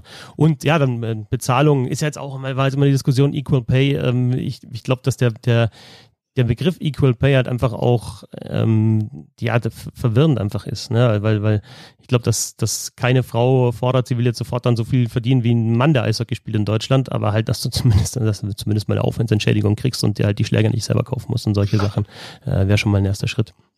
Wir werden das Thema weiter verfolgen und schauen, was sich da tut in Zukunft auf jeden Fall. Am Wochenende Final Four bei den Frauen um die deutsche Meisterschaft. Und jetzt haben wir, bevor wir zum Quizzen kommen und nochmal ultra kompetitiv wird, äh, noch was fürs Eishockey-Herz. Ja, äh, wir sind ja so die Ersten, die das erzählen. Äh, Walter Gretzky ist ja verstorben. Der Vater von Wayne Gretzky, Canadas Hockey Dad, also nicht nur der Vater von Wayne Gretzky, sondern der Vater quasi aller Eishockeyspieler und Spielerinnen in diesem Land. Und äh, da gab es ja dann bei Social Media gab es ja dann den Hashtag Walters Ring, weil es ja die legendäre Geschichte gibt, dass äh, Walter den kleinen Wayne ja im eigenen Garten trainiert hat und ähm, seitdem gibt's ja jedes, also gab es wahrscheinlich vorher schon, aber äh, jetzt gibt's ja immer wieder so Fotos zu sehen bei Social Media äh, von den äh, Eisflächen, die irgendwie Eltern für ihre Kinder machen oder die Kinder selber machen in Gärten. Und das ist auch alles wirklich nett und das waren schöne Bilder, alles anzusehen, aber ich habe mir dann ich bin aber durchgescrollt quasi, habe dann mir irgendwann gedacht, ja, ist schon krass, was man da sieht. Ne? Also da sieht man eigentlich nur Leute, die Geld haben, weil sie halt entweder große Gärten haben oder, äh, naja, sonst äh, in irgendwelchen Stadtteilen sind, wo man sowas halt mal easy machen kann, wo halt viel Platz ist und viel Grün ist und vor allen Dingen sieht man da irgendwie nur kleine weiße Kinder mit den neuesten NHL-Trikots, mit den neuesten Schlägern, mit den äh, alles die neuen neuesten Tore, die, äh, naja, die ganze Ausrüstung. Und da ist mir wieder mal nicht zum ersten Mal, aber wieder mal bewusst geworden, was Eishockey für ein exklusiver Sport ist. Und gerade, glaube ich, auch in Nordamerika. Ich habe mich dann noch mal ein bisschen mit dem Thema befasst. Ich hatte das schon mal in meinem Buch mal, hatte ich das in einem Kapitel mal ein bisschen näher beleuchtet. Ähm, jetzt habe ich nochmal die alten Artikel rausgekramt und es ist schon krass, wie teuer das ist. Das, also das kann man sich hier gar nicht so richtig vorstellen. Es gab vor ein paar Jahren mal eine Untersuchung und da kam raus, dass wenn man sein Kind knapp zehn Jahre durch alle Altersklassen schleusen will im kanadischen Jugend-Eishockey, kann das bis zu 100.000 Dollar kosten. Denn wir, reden, äh, denn wir reden halt allein über tausende Dollar, die man an die Vereine zahlen muss. Wir reden von der Ausrüstung, wir reden von äh, Leuten, die teil, äh, wir reden von Clubs oder Spielerinnen und Spielern, die dann die dann teilweise noch äh, die Eiszeiten extra bezahlen müssen. Das Ähm, heißt, die Bestechungsgelder sind da noch gar nicht mit einberechnet. ja, das hast du mir einen schönen Gag weggenommen, aber du hast völlig recht, genau. mein, mein nächster Satz wäre nämlich, äh, da reden wir nämlich noch nicht von Bestechungsgeldern für Trainer und da reden wir auch noch nicht von dieser Elitenförderung, die, äh, die es ja wirklich gibt mit irgendwelchen Sommercamps, mit irgendwelchen Ex-NHL-Spielern da, die dafür vierstellige Summen die Kinder für eine Woche drillen und sowas. Also es ist wirklich ein extrem teurer Sport und das hat natürlich zur Folge, dass da auch nur ein bestimmtes Klientel auf dem Eis ist. 2013 hat Hockey Canada mal eine Umfrage unter Eltern von Spielerinnen und Spielern gemacht und im Durchschnitt kamen die aus einem Haushalt, nee, andersrum, die kamen aus einem Haushalt, der im Durchschnitt 15 Prozent mehr verdient als der kanadische Durchschnittshaushalt. Ne, und es ist ja kein Geheimnis, dass zum Beispiel Einwandererfamilien durchschnittlich weniger Geld verdienen. Also ist es wiederum auch keine Überraschung, dass Eishockey äh, so ein wenig diverser Sport ist. Ne? Na klar, es gibt Programme, um Kinder und Jugendliche das Spielen irgendwie zu ermöglichen. Und es gibt ja immer wieder auch so Geschichten, dass Nachbarschaften Geld sammeln, dass äh, oder Eltern sich sogar verschulden oder einen zweiten Job annehmen oder irgend sogar umziehen, äh, um es irgendwie ihren Kindern zu ermöglichen, Eishockey zu spielen. Und es gibt ja sogar auch Geschichten, dass irgendwie Eltern zwei Kinder haben, die Eishockey spielen und dann mussten sich irgendwann für einen von beiden entscheiden, weil die es einfach nicht mehr für zwei leisten konnten. Und das muss natürlich extrem hart sein, innerhalb so einer Familie erstens diese Entscheidung zu treffen. Und zweitens äh, ist es auch hart für die Kinder. Das eine Kind kann gar nicht mehr spielen, muss dann zugucken und, und auf dem anderen lastet der ganze Druck. Ne? Also ich möchte ehrlich gesagt nicht dieser Auserwählte sein, von dem es dann heißt, so die Familie verschuldet sich jetzt, damit du Eishockey spielen kannst und vielleicht wirst du ja Profi und gibst uns das Geld irgendwann zurück. Also ich persönlich habe natürlich nie irgendwie Eishockey richtig im Verein gespielt. Ich habe ein bisschen Skatehockey gespielt, habe ich ja schon mal erzählt und äh, das war alles günstig und billig. Aber äh, ihr beiden spielt ja zum Beispiel Eishockey und ernste Frage jetzt, und gar nicht so doof übergeleitet, sondern wirklich ernste Frage, was gebt ihr im Jahr für euer Hobby aus? Ähm, 330 Euro kosten die Eiszeiten. Und äh, ansonsten bin ich, was das Material angeht, auf, aufgrund meiner sehr limitierten Spielweise, äh, bin ich ein sehr billiger Spieler. Das heißt, ich brauche keine teuren Schläger. Da langt auch noch das Modell äh, von vor drei Jahren. Das hält bei mir auch relativ lang, weil der Schlagschuss nicht so ganz meine ganz große Stärke ist. Ähm, ich habe die billigsten Schlittschuhe, die dann halt dann doch 180 Euro kosten, äh, Minimum. Äh, Ausrüstung bin ich auch sehr sparsam insgesamt, aber da kann man dann doch nochmal trotzdem pro Saison, wenn man es ernst nimmt, also so pro Jahr nochmal 150 bis 200 Euro nochmal drauflegen. Also ich bin wirklich auf dem untersten Hobbyniveau äh, tätig. Ähm, Christoph hat ja schon ein bisschen Missvergnügen gehabt, mir dabei zusehen zu müssen. ähm, also ich bin da ungefähr bei, bei 500 Euro im Jahr, vielleicht alles in allem. Und dann immer noch das Red Bull, das ich immer noch, also diesen, den Energy Drink, den ich immer noch dazu brauche. Eieieiei. sind wir, bei, Schleichwerbung. sind wir bei 550. Riechsalz, Du Riechsalz. spielst ja jetzt nicht dreimal die Woche. ne? Also, also, also wenn du jetzt irgendwie ein Kind Einmal, hast, einmal die Woche. Einmal die Woche, ja. Genau, aber auch nicht das ganze Jahr über. Aber wenn du irgendwie ein Kind hast, was das ganze Jahr über spielt und dann irgendwie noch ständig wächst und immer neue Ausrüstung brauchst und so und dann noch diese teuren Vereinsgebühren, Wahnsinn. Fetzi, wie ist es bei dir? Ja, aber ich, das kannst du halt dann auch nicht vergleichen. Also, äh, also tatsächlich bei mir ist es auch, also ich habe jetzt irgendwie 220 Euro für die Eister gezahlt und die jetzt weiß ich nicht, was damit passiert, weil dieses Jahr spielen wir ja nicht. Und ich spiele auch nur alle zwei Wochen dann in der Runde. Und ich äh, habe mir halt auch den Sch- Schläger für 120 Euro aufschwatzen lassen, obwohl der für 80 natürlich auch noch gereicht hätte bei mir. Und ich denke mir dann, oh, vielleicht doch noch einen anderen Brustschutz, äh, Schutz, obwohl es halt völlig egal ist, weil wir eh ohne Check spielen. Also es ist völlig wurscht, was du da eigentlich anhast. Also Hauptsache du bist ein bisschen geschützt, aber gehst halt dann, es ist ja immer so bei so, bei so Sportarten, dass du dann so ein bisschen, obwohl ich überhaupt kein Materialfetischist bin, aber irgendwie willst du dann halt auch so ein bisschen aufrüsten und schaust dann, was haben die anderen so, und dann zumindest da ein bisschen hin. Aber ja, ich habe mir halt Schlittschuhe, die waren damals schon, ich glaube 350 Euro haben die gekostet. Dann eben, jetzt äh, schaue ich, wie lange der. Schläger, äh, Schlager, äh, Schläger hält. Äh, manchmal hält er länger, manchmal geht er halt dann doch irgendwie zu Bruch. Ich habe tatsächlich auch schon mal einen über der Latte zer, zerdeppert, weil ich ein Laufduell verloren habe. Völlig idiotisch, wenn man 100 Euro, wirklich, Ernsthaft, so ein 100 Trottel bist Euro. Ja, aber andere, aber pass auf, äh, Bernd, andere sagen, Mega Krawatte. Mega. Ich war kurz davor, mein Fenster einzuschmeißen. ich hau halt Ja, den kurz davor, kaputt. kurz davor, Kollege. Ich mach's dann aber nicht. Nein, ich habe mir in dem Moment, wo ich drauf gedroschen habe, gesagt, du bist so ein Vollidiot. So ein Vollidiot. Egal, also, so also, sauer, da hast du auch deine andere Ausrüstung zerstört. Ja. nee, aber also der Punkt ist ja, was zahlst du, wenn, wenn du tatsächlich Kinder hast, die dieses Hobby verfolgen und äh, logisch ist das ist das viel und ich habe auch so den Eindruck, jetzt gerade in der Zeit, wo halt ähm, nicht gespielt wird, und ich fand ja grundsätzlich dieses Walters Rink, fand ich ein super Hashtag, weil du halt gemerkt hast, okay, wie, wie viele Leute gibt es eigentlich, die, die Eishockey spielen und die das als ihr Hobby haben und die das toll finden. Und ähm, damals auch, ich finde, es gibt immer wieder in der Eishockey-Familie solche Hashtags, damals die ähm, Put Your Sticks Out for Humboldt, als es diesen schrecklichen Busunfall gab, fand ich auch einen guten Hashtag und äh, das, ich schaue mir dann gern die Fotos einfach an, auch von den Rings und tatsächlich ist es mir nicht so aufgefallen wie dir, was das halt für Leute waren, aber ähm, gut, dass du das auch in die Richtung gelenkt hast. Aber äh, eben, äh, Kohle, äh, da, ja, also du kannst es dir halt teilweise einfach nicht leisten. Und dann ist halt die Frage, gibt es irgendwelche Subventionen, äh, gibt es Leihausrüstungen, wie bringst du halt dann ja auch alle, die Eishockey spielen wollen, ja, Migranten, äh, Mädchen ähm, und halt vielleicht Kinder von, von äh, Schlechtverdienern, wie bringst du dir auch dahin, ihr, ihr Hobby ausüben zu können und halt äh, den Zugang denen auch zu ermöglichen. Das ist sicherlich ja, äh, schwierig. Und dann vielleicht bleibt es dann tatsächlich beim Hobbymäßigen. Also es muss ja auch nicht immer dann der, der Anspruch sein, dann irgendwie vereinsmäßig und äh, NHL-Draft und sonst was, sondern einfach. Ja, halt aber Spaß, Moment, Moment, ne? aber da haben wir doch das Problem. Weil Eishockey ja nun mal ein Sport ist, der Eis äh, voraussetzt. Und gerade, da in Kanada hast du wahrscheinlich noch mehr Regionen, wo es natürliches Eis gibt. Aber stell dir mal vor, reden wir doch mal über Deutschland. Ich glaube, bei euch, äh, weil ihr teilweise äh, ein bisschen höher gelegen lebt, äh, gibt es dann gibt's dann vielleicht schon noch mal Eis. Aber stell dir mal vor, hier im Rheinland, wenn du Eishockey spielen willst, was hast du für eine Möglichkeit? Du musst in den Verein gehen, weil du, es gibt einfach kein Eis sonst. Du kannst ja nicht einfach wie beim Basketball, beim Fußball oder was einfach dir einen Ball schnappen und in den Park gehen.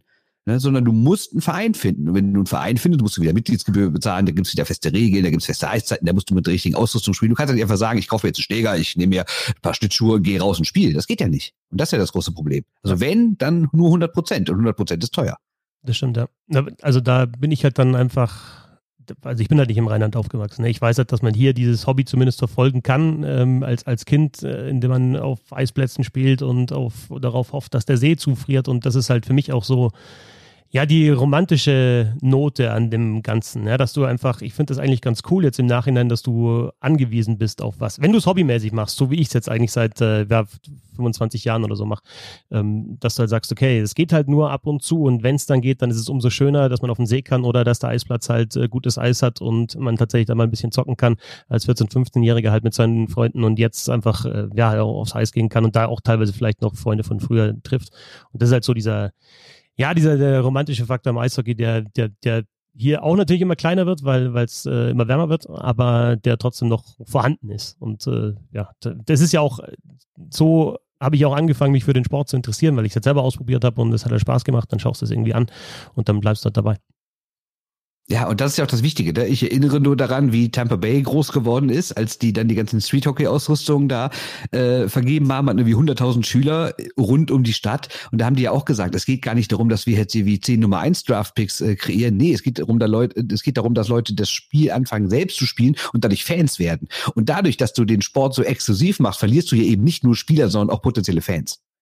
Aber wir wollten das Eishockey-Herz ansprechen und sind jetzt zu dieser dunklen Wolke gekommen, die über dem Eishockey äh, schwebt und die das Eishockey irgendwann verdunkeln wird. Das ist nämlich meine Prognose. Ähm, aber wollen wir das wirklich machen? Das ist ja ein, ein Zukunftsthema, das mal eine Sonderausgabe äh, nötig machen würde. Wollen wir denn einfach dieses Quiz machen?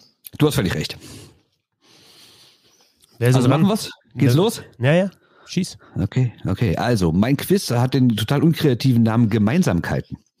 Und die einfache Erklärung ist, äh, ich gebe euch drei Sachen und ihr sagt, was sie gemeinsam haben. Jetzt gibt's natürlich noch eine schwierige Erklärung und ein paar Sonderregeln, weil ihr, ihr braucht ja Entertainment, ne? ihr müsst ja auch ein bisschen nachdenken. Klar. Es gibt ja grundsätzlich drei Möglichkeiten zu antworten. Möglichkeit A ist äh, einfach die richtige Antwort, dann bekommt ihr von mir fünf Punkte. Möglichkeit B ist die falsche Antwort, dann äh, tschüss, ist der andere dran. Möglichkeit C, und jetzt wird's tricky, wie es so schön heißt, ihr sagt eine richtige Antwort, die ich aber gar nicht suche. Deshalb gibt es da eine Sonderregel. Ist mir die Antwort zu blöd, seid ihr sofort raus. Ist die Antwort falsch, aber in Ordnung, bekommt ihr einen Punkt, also einen Punkt und weitere 30 Sekunden für eine neue Antwortmöglichkeit. Dritte Möglichkeit ist die Antwort extrem kreativ, um nicht zu sagen pfiffig, bekommt ihr von mir sofort fünf Punkte. Ich gebe euch mal ein Beispiel. Wenn ich euch zum Beispiel sage, Monsieur Gretzky McDavid, wäre die richtige Antwort, die ich suche, Kapitäne der Edmund Oilers. Eine richtige dumme Antwort wäre Eishockeyspieler. Da sage ich direkt Danke. Eine okaye Antwort wäre Ja, das sind Spieler, die haben im selben Jahr die Hart und die Lindsay gewonnen. Boah, okay. Und eine kreative Antwort wäre, kanadische Superstars, die nach 1998 in der NHL gespielt haben, aber nie eine Olympiamedaille gewonnen haben. Oh, okay. Weißt du? Versteht da, ja? Also ihr seid in der Lage, einfach zu antworten, um schon mal den Grundpunkt zu kriegen. Ihr seid in der Lage, extrem kreativ zu antworten oder richtig zu antworten, um die volle Punktzahl zu kriegen. Alles klar? Also du hast uns jetzt in den letzten zwei Minuten äh, äh, kompliziertes äh, Spiel erklärt und dabei aber bewiesen, dass du derjenige wärst, der nicht nur A, dieses Spiel gewinnen würde, sondern dabei auch noch am witzigsten wärst. Aber leider das ja nicht kannst, weil du ja der Quizmaster bist diesmal. ja, aber geht es nicht als Quizmaster immer darum, sich als besonders geil darzustellen und die anderen als total blöd?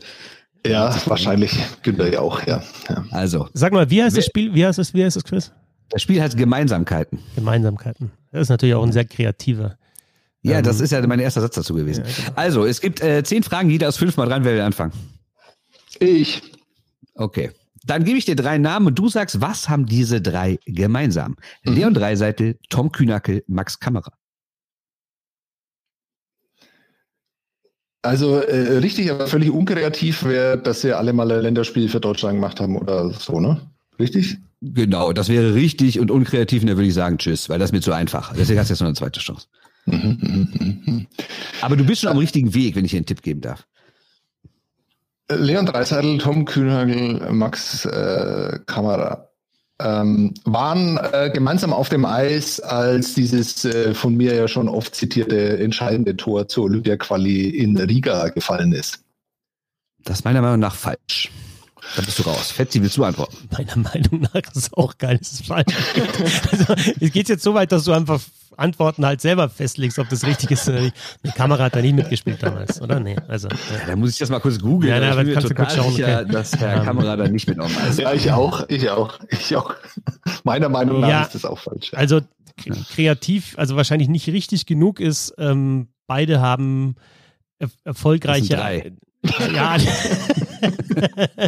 alle drei haben erfolgreiche Eishockey-Väter, ja, also Dreiseitel, ähm, Kühnhackel und Kamera gibt es ja auch als Senior und äh, die sind auch durchaus bekannt und waren erfolgreich.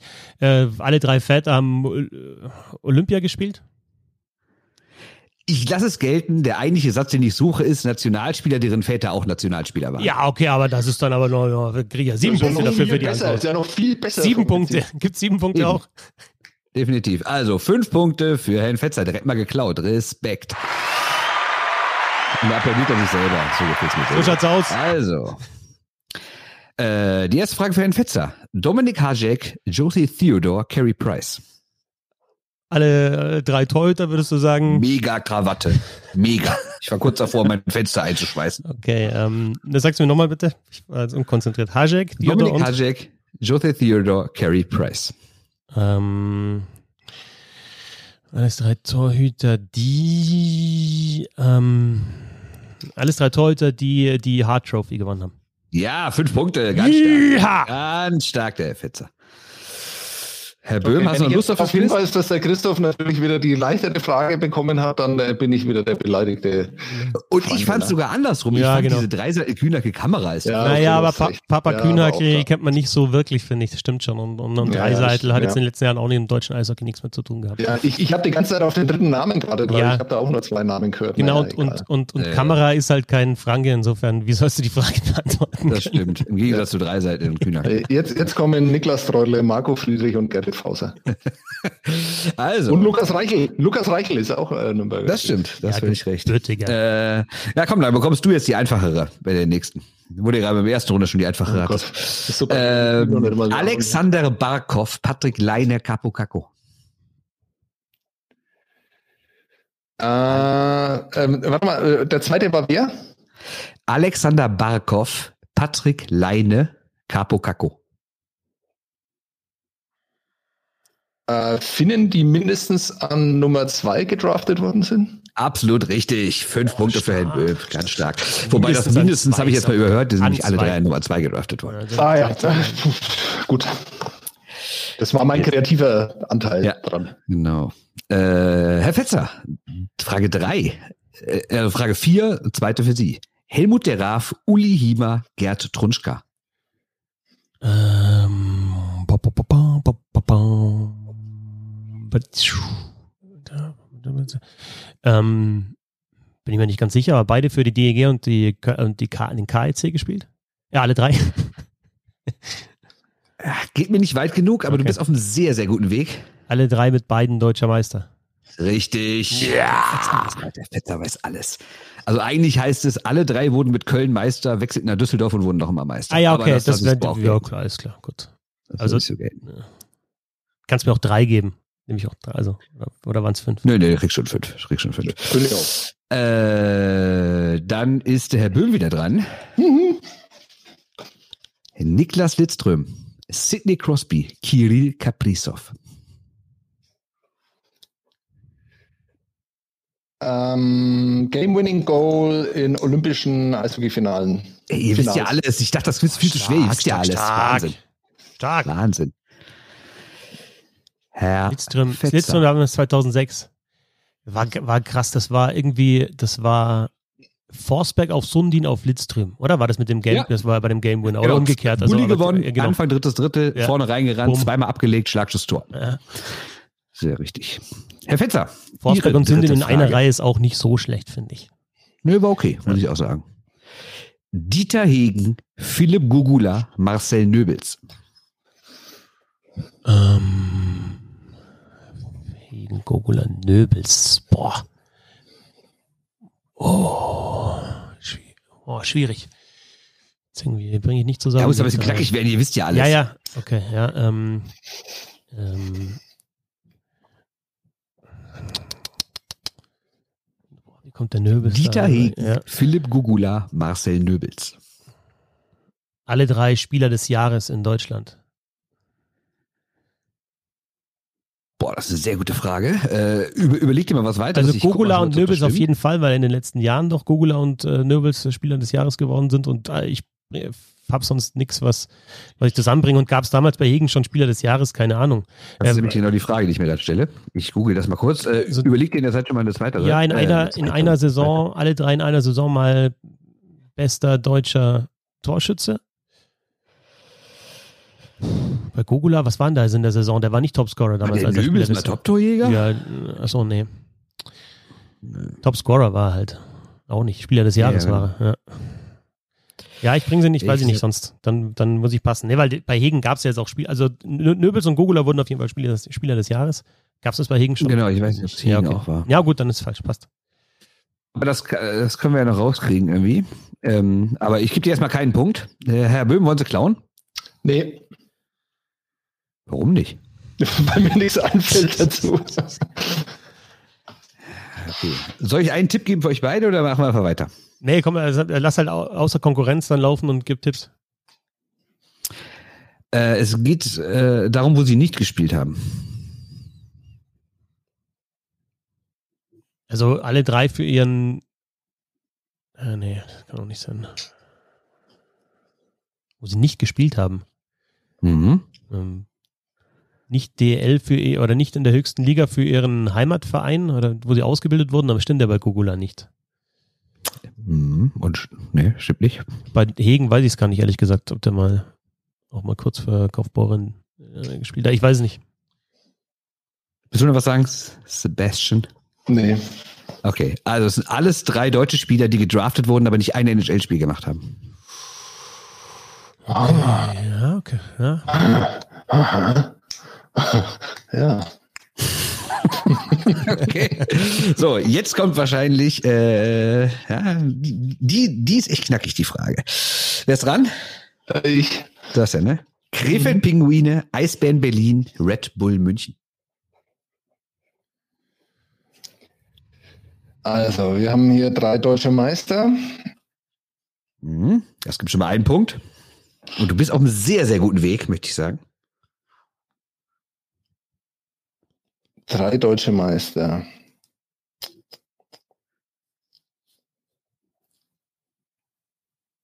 Puh. Krefeld, Pinguine, Eisbären, Berlin, Red Bull, München. Hm.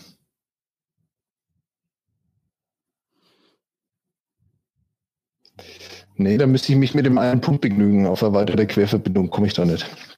Okay. Da du einen Punkt geholt hast, kann der Fetzi nicht mehr lösen, aber nur für Das ist ein Punkt, dass man sagt, dass die drei deutscher Meister geworden sind? Das ist ein Punkt? Sorry, also. also ja, wo, wusstest du das bei Krefeld? Also jetzt bitte. Also ganz wenn das ein Punkt ganz ist. Ehrlich, wusstest du das? Also wenn das ein Punkt ist, dann weiß ich nicht, wie, wie niedrig du die Latte ansetzt, Bernd. Aber okay, also den ja, einen Punkt von mir aus. auch grundsätzlich recht, aber das Problem ist, das heißt, ich gebe dir grundsätzlich, dass sie deutscher Meister geworden sind. Ja, Deshalb okay, muss ich ja, zumindest gut. einen Punkt ja, geben. Okay, gut, ja. Aber grundsätzlich gebe ich total recht. Ist, ist, sie spielen alle drei in der DL auch Teil der Antwort, weil ohne in der DL zu spielen will, kannst du nicht deutscher nicht, Meister werden. Okay. Aber ich, ich, ich kann deinen Groll aber, absolut nachvollziehen. Also ich, ich hätte gesagt, das war auch nicht richtig. Ich hätte, ich wäre so in Richtung gegangen, alle sind äh, nach den Adler Mannheim deutscher Meister geworden, was aber bei Krefeld nicht stimmt, weil 2002 waren ja die Haie, oder?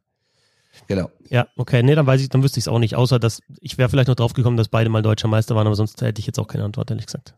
Okay, sie sind Meister, aber nicht der einzige aus ihrer Stadt. Ah, okay. Ja, das ist gut. Ah, in die Richtung habe ich auch gedacht. Ähm, Aber lieber nicht gesagt. Nee, dann ja, ja. Ich habe tatsächlich mit dem zweiten Verein habe ich ähm, habe ich drüber nachgedacht, aber ähm, ja, war dann in der falsche Richtung unterwegs. Ich finde trotzdem, dass ich mir deswegen 0,9 Zusatzpunkte irgendwie verdient habe. okay, ja, gebe ich dir, finde ich gut. Also auch um den Fetzi ein bisschen zu provozieren, weil der führt hier zu hoch. Ne? Ja, was ist 15 zu 11 das heißt, aktuell der Zwischenstand ist 15 zu 11,9 naja, okay, 11, war das, hast, du schon, hast du schon zweimal einen Punkt? Nee, 10,9. 1,9 hierfür. Ja. Er kriegt okay. einen Punkt für die Meister und 0,9, dass er die richtige Antwort im Kopf hatte, aber nicht gesagt ja. hat. Ich finde, es ist fair. Finde ich auch fair, absolut. Äh, Herr Fetzer. Jo. Hartford Whalers, Quebec Nordiques und die originalen Winnipeg Jets. Ja. Äh,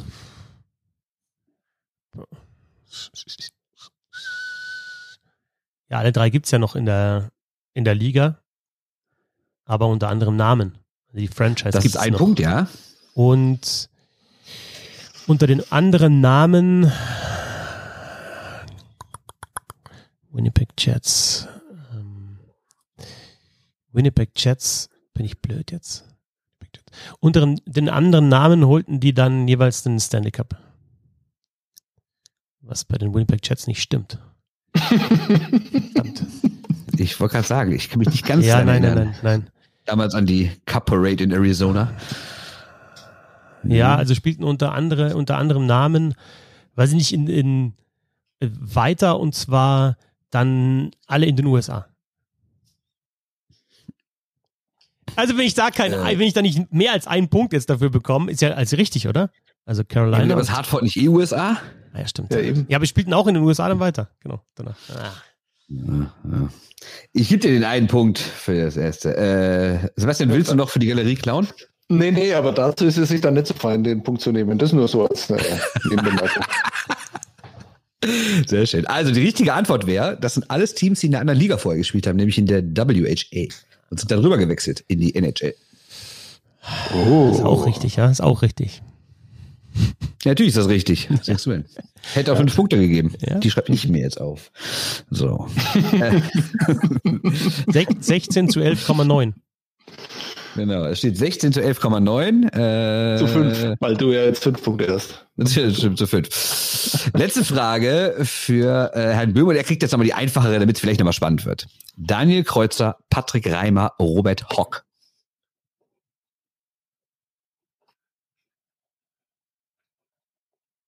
Daniel Kreuzer, Patrick Reimer, Robert Hock. Ähm, ja, ist es dann eine Gemeinsamkeit, wenn die in der ewigen DL-Scorer-Liste die Plätze, ja, was stimmt das überhaupt?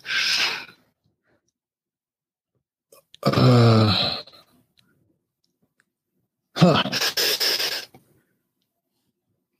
also Robert Hock war, aber bei Daniel Kreuzer bin ich mir da gar nicht so sicher. Boah, keine Ahnung. Also ich würde sagen, belegen die Plätze 1 bis 3 in der ewigen Scorerliste der DL. Das wäre ja keine Gemeinsamkeit. Ja, eben. Alle drei unter den ersten drei ist schon eine Gemeinsamkeit. Ja, ist schon eine Gemeinsamkeit, ja, wenn man so Okay, stimmt. Waren schon, mal in, so? waren schon mal in Fürth vielleicht? Waren schon mal in Fürth? Aber ist das denn so? Also sind die wirklich die ersten drei? Ja, eben, das weiß ich ja noch nicht einmal. Also. Ja gut, dann kann ich nur sagen, also deutsche, deutsche Stürmer, die Topscorer in der DL waren. Bin ich mir auch gar nicht sicher, war Kreuzer. Ja, bei Kreuzer bin ich mir da überhaupt nicht sicher, genau, deswegen habe ich ja eh nichts. Nein, da gibt es leider keinen Punkt für dich. Das tut mir leid. Das? Ja, ich habe keine Ahnung, aber ich rate jetzt einfach mal, alle drei führen eine wichtige Kategorie in der ewigen DEL-Liste an, nämlich Kreuzer Topscorer, Reimer Top-Torschütze und Hockmeister Assist. Wäre, wäre jetzt wirklich geraten. Das ist sehr richtig, aber es fehlt noch ein kleiner Zusatz. Das gibt's doch nicht. Ich, habe jetzt gemeint, ich habe es genailt. Es fehlt da noch ein Detail. Und, Ja. und wurden nie deutscher Meister. Ja, das ist es. So, und die jetzt- drei, die führen die drei wichtigsten DL-Rekorde an und keiner wurde deutscher Und im Meister. Endeffekt musst du jetzt eigentlich das, also jetzt musst du eigentlich sagen, aus, oder? Also, oder Ja. willst du jetzt noch? Deswegen kriegst du jetzt nur noch eine kleine Zusatzfrage. Du hast eh schon gewonnen. Äh, Hillary Knight, Brianna Decker, Amanda Kessel.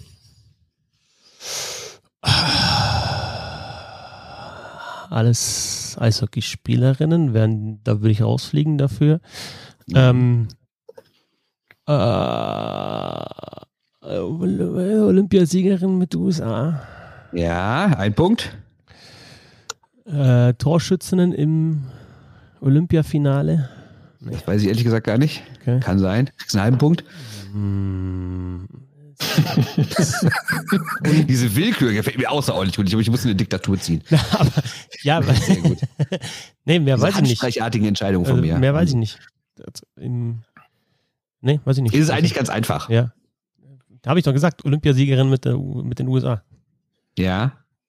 Aber so einfach dann doch wieder nicht. Das ist ein Teil davon, ja. Okay. Äh, alle auch 2018.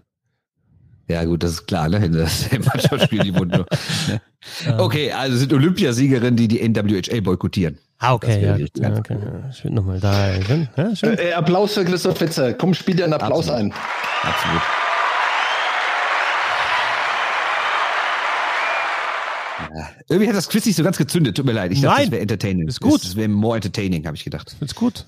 Also, aber Weil ich dachte, ihr würdet erstmal so taktisch vorgehen, erstmal so ein paar klare Sachen sagen, um erstmal die Punkte einzusammeln und dann auf das große, auf, auf die große Frage kommen.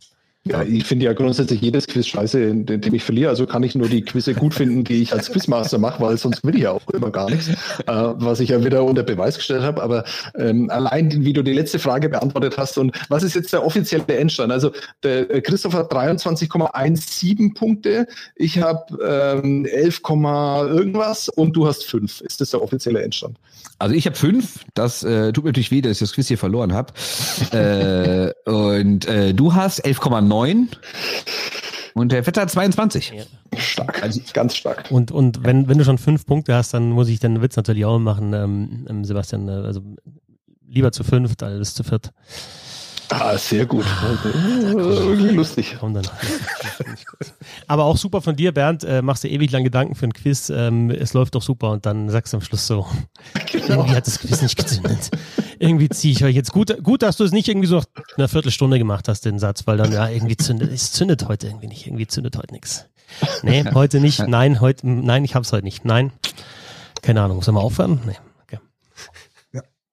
Nee, schön. Also ich finde, also Quiz ist grundsätzlich gut, in denen ich gewinne.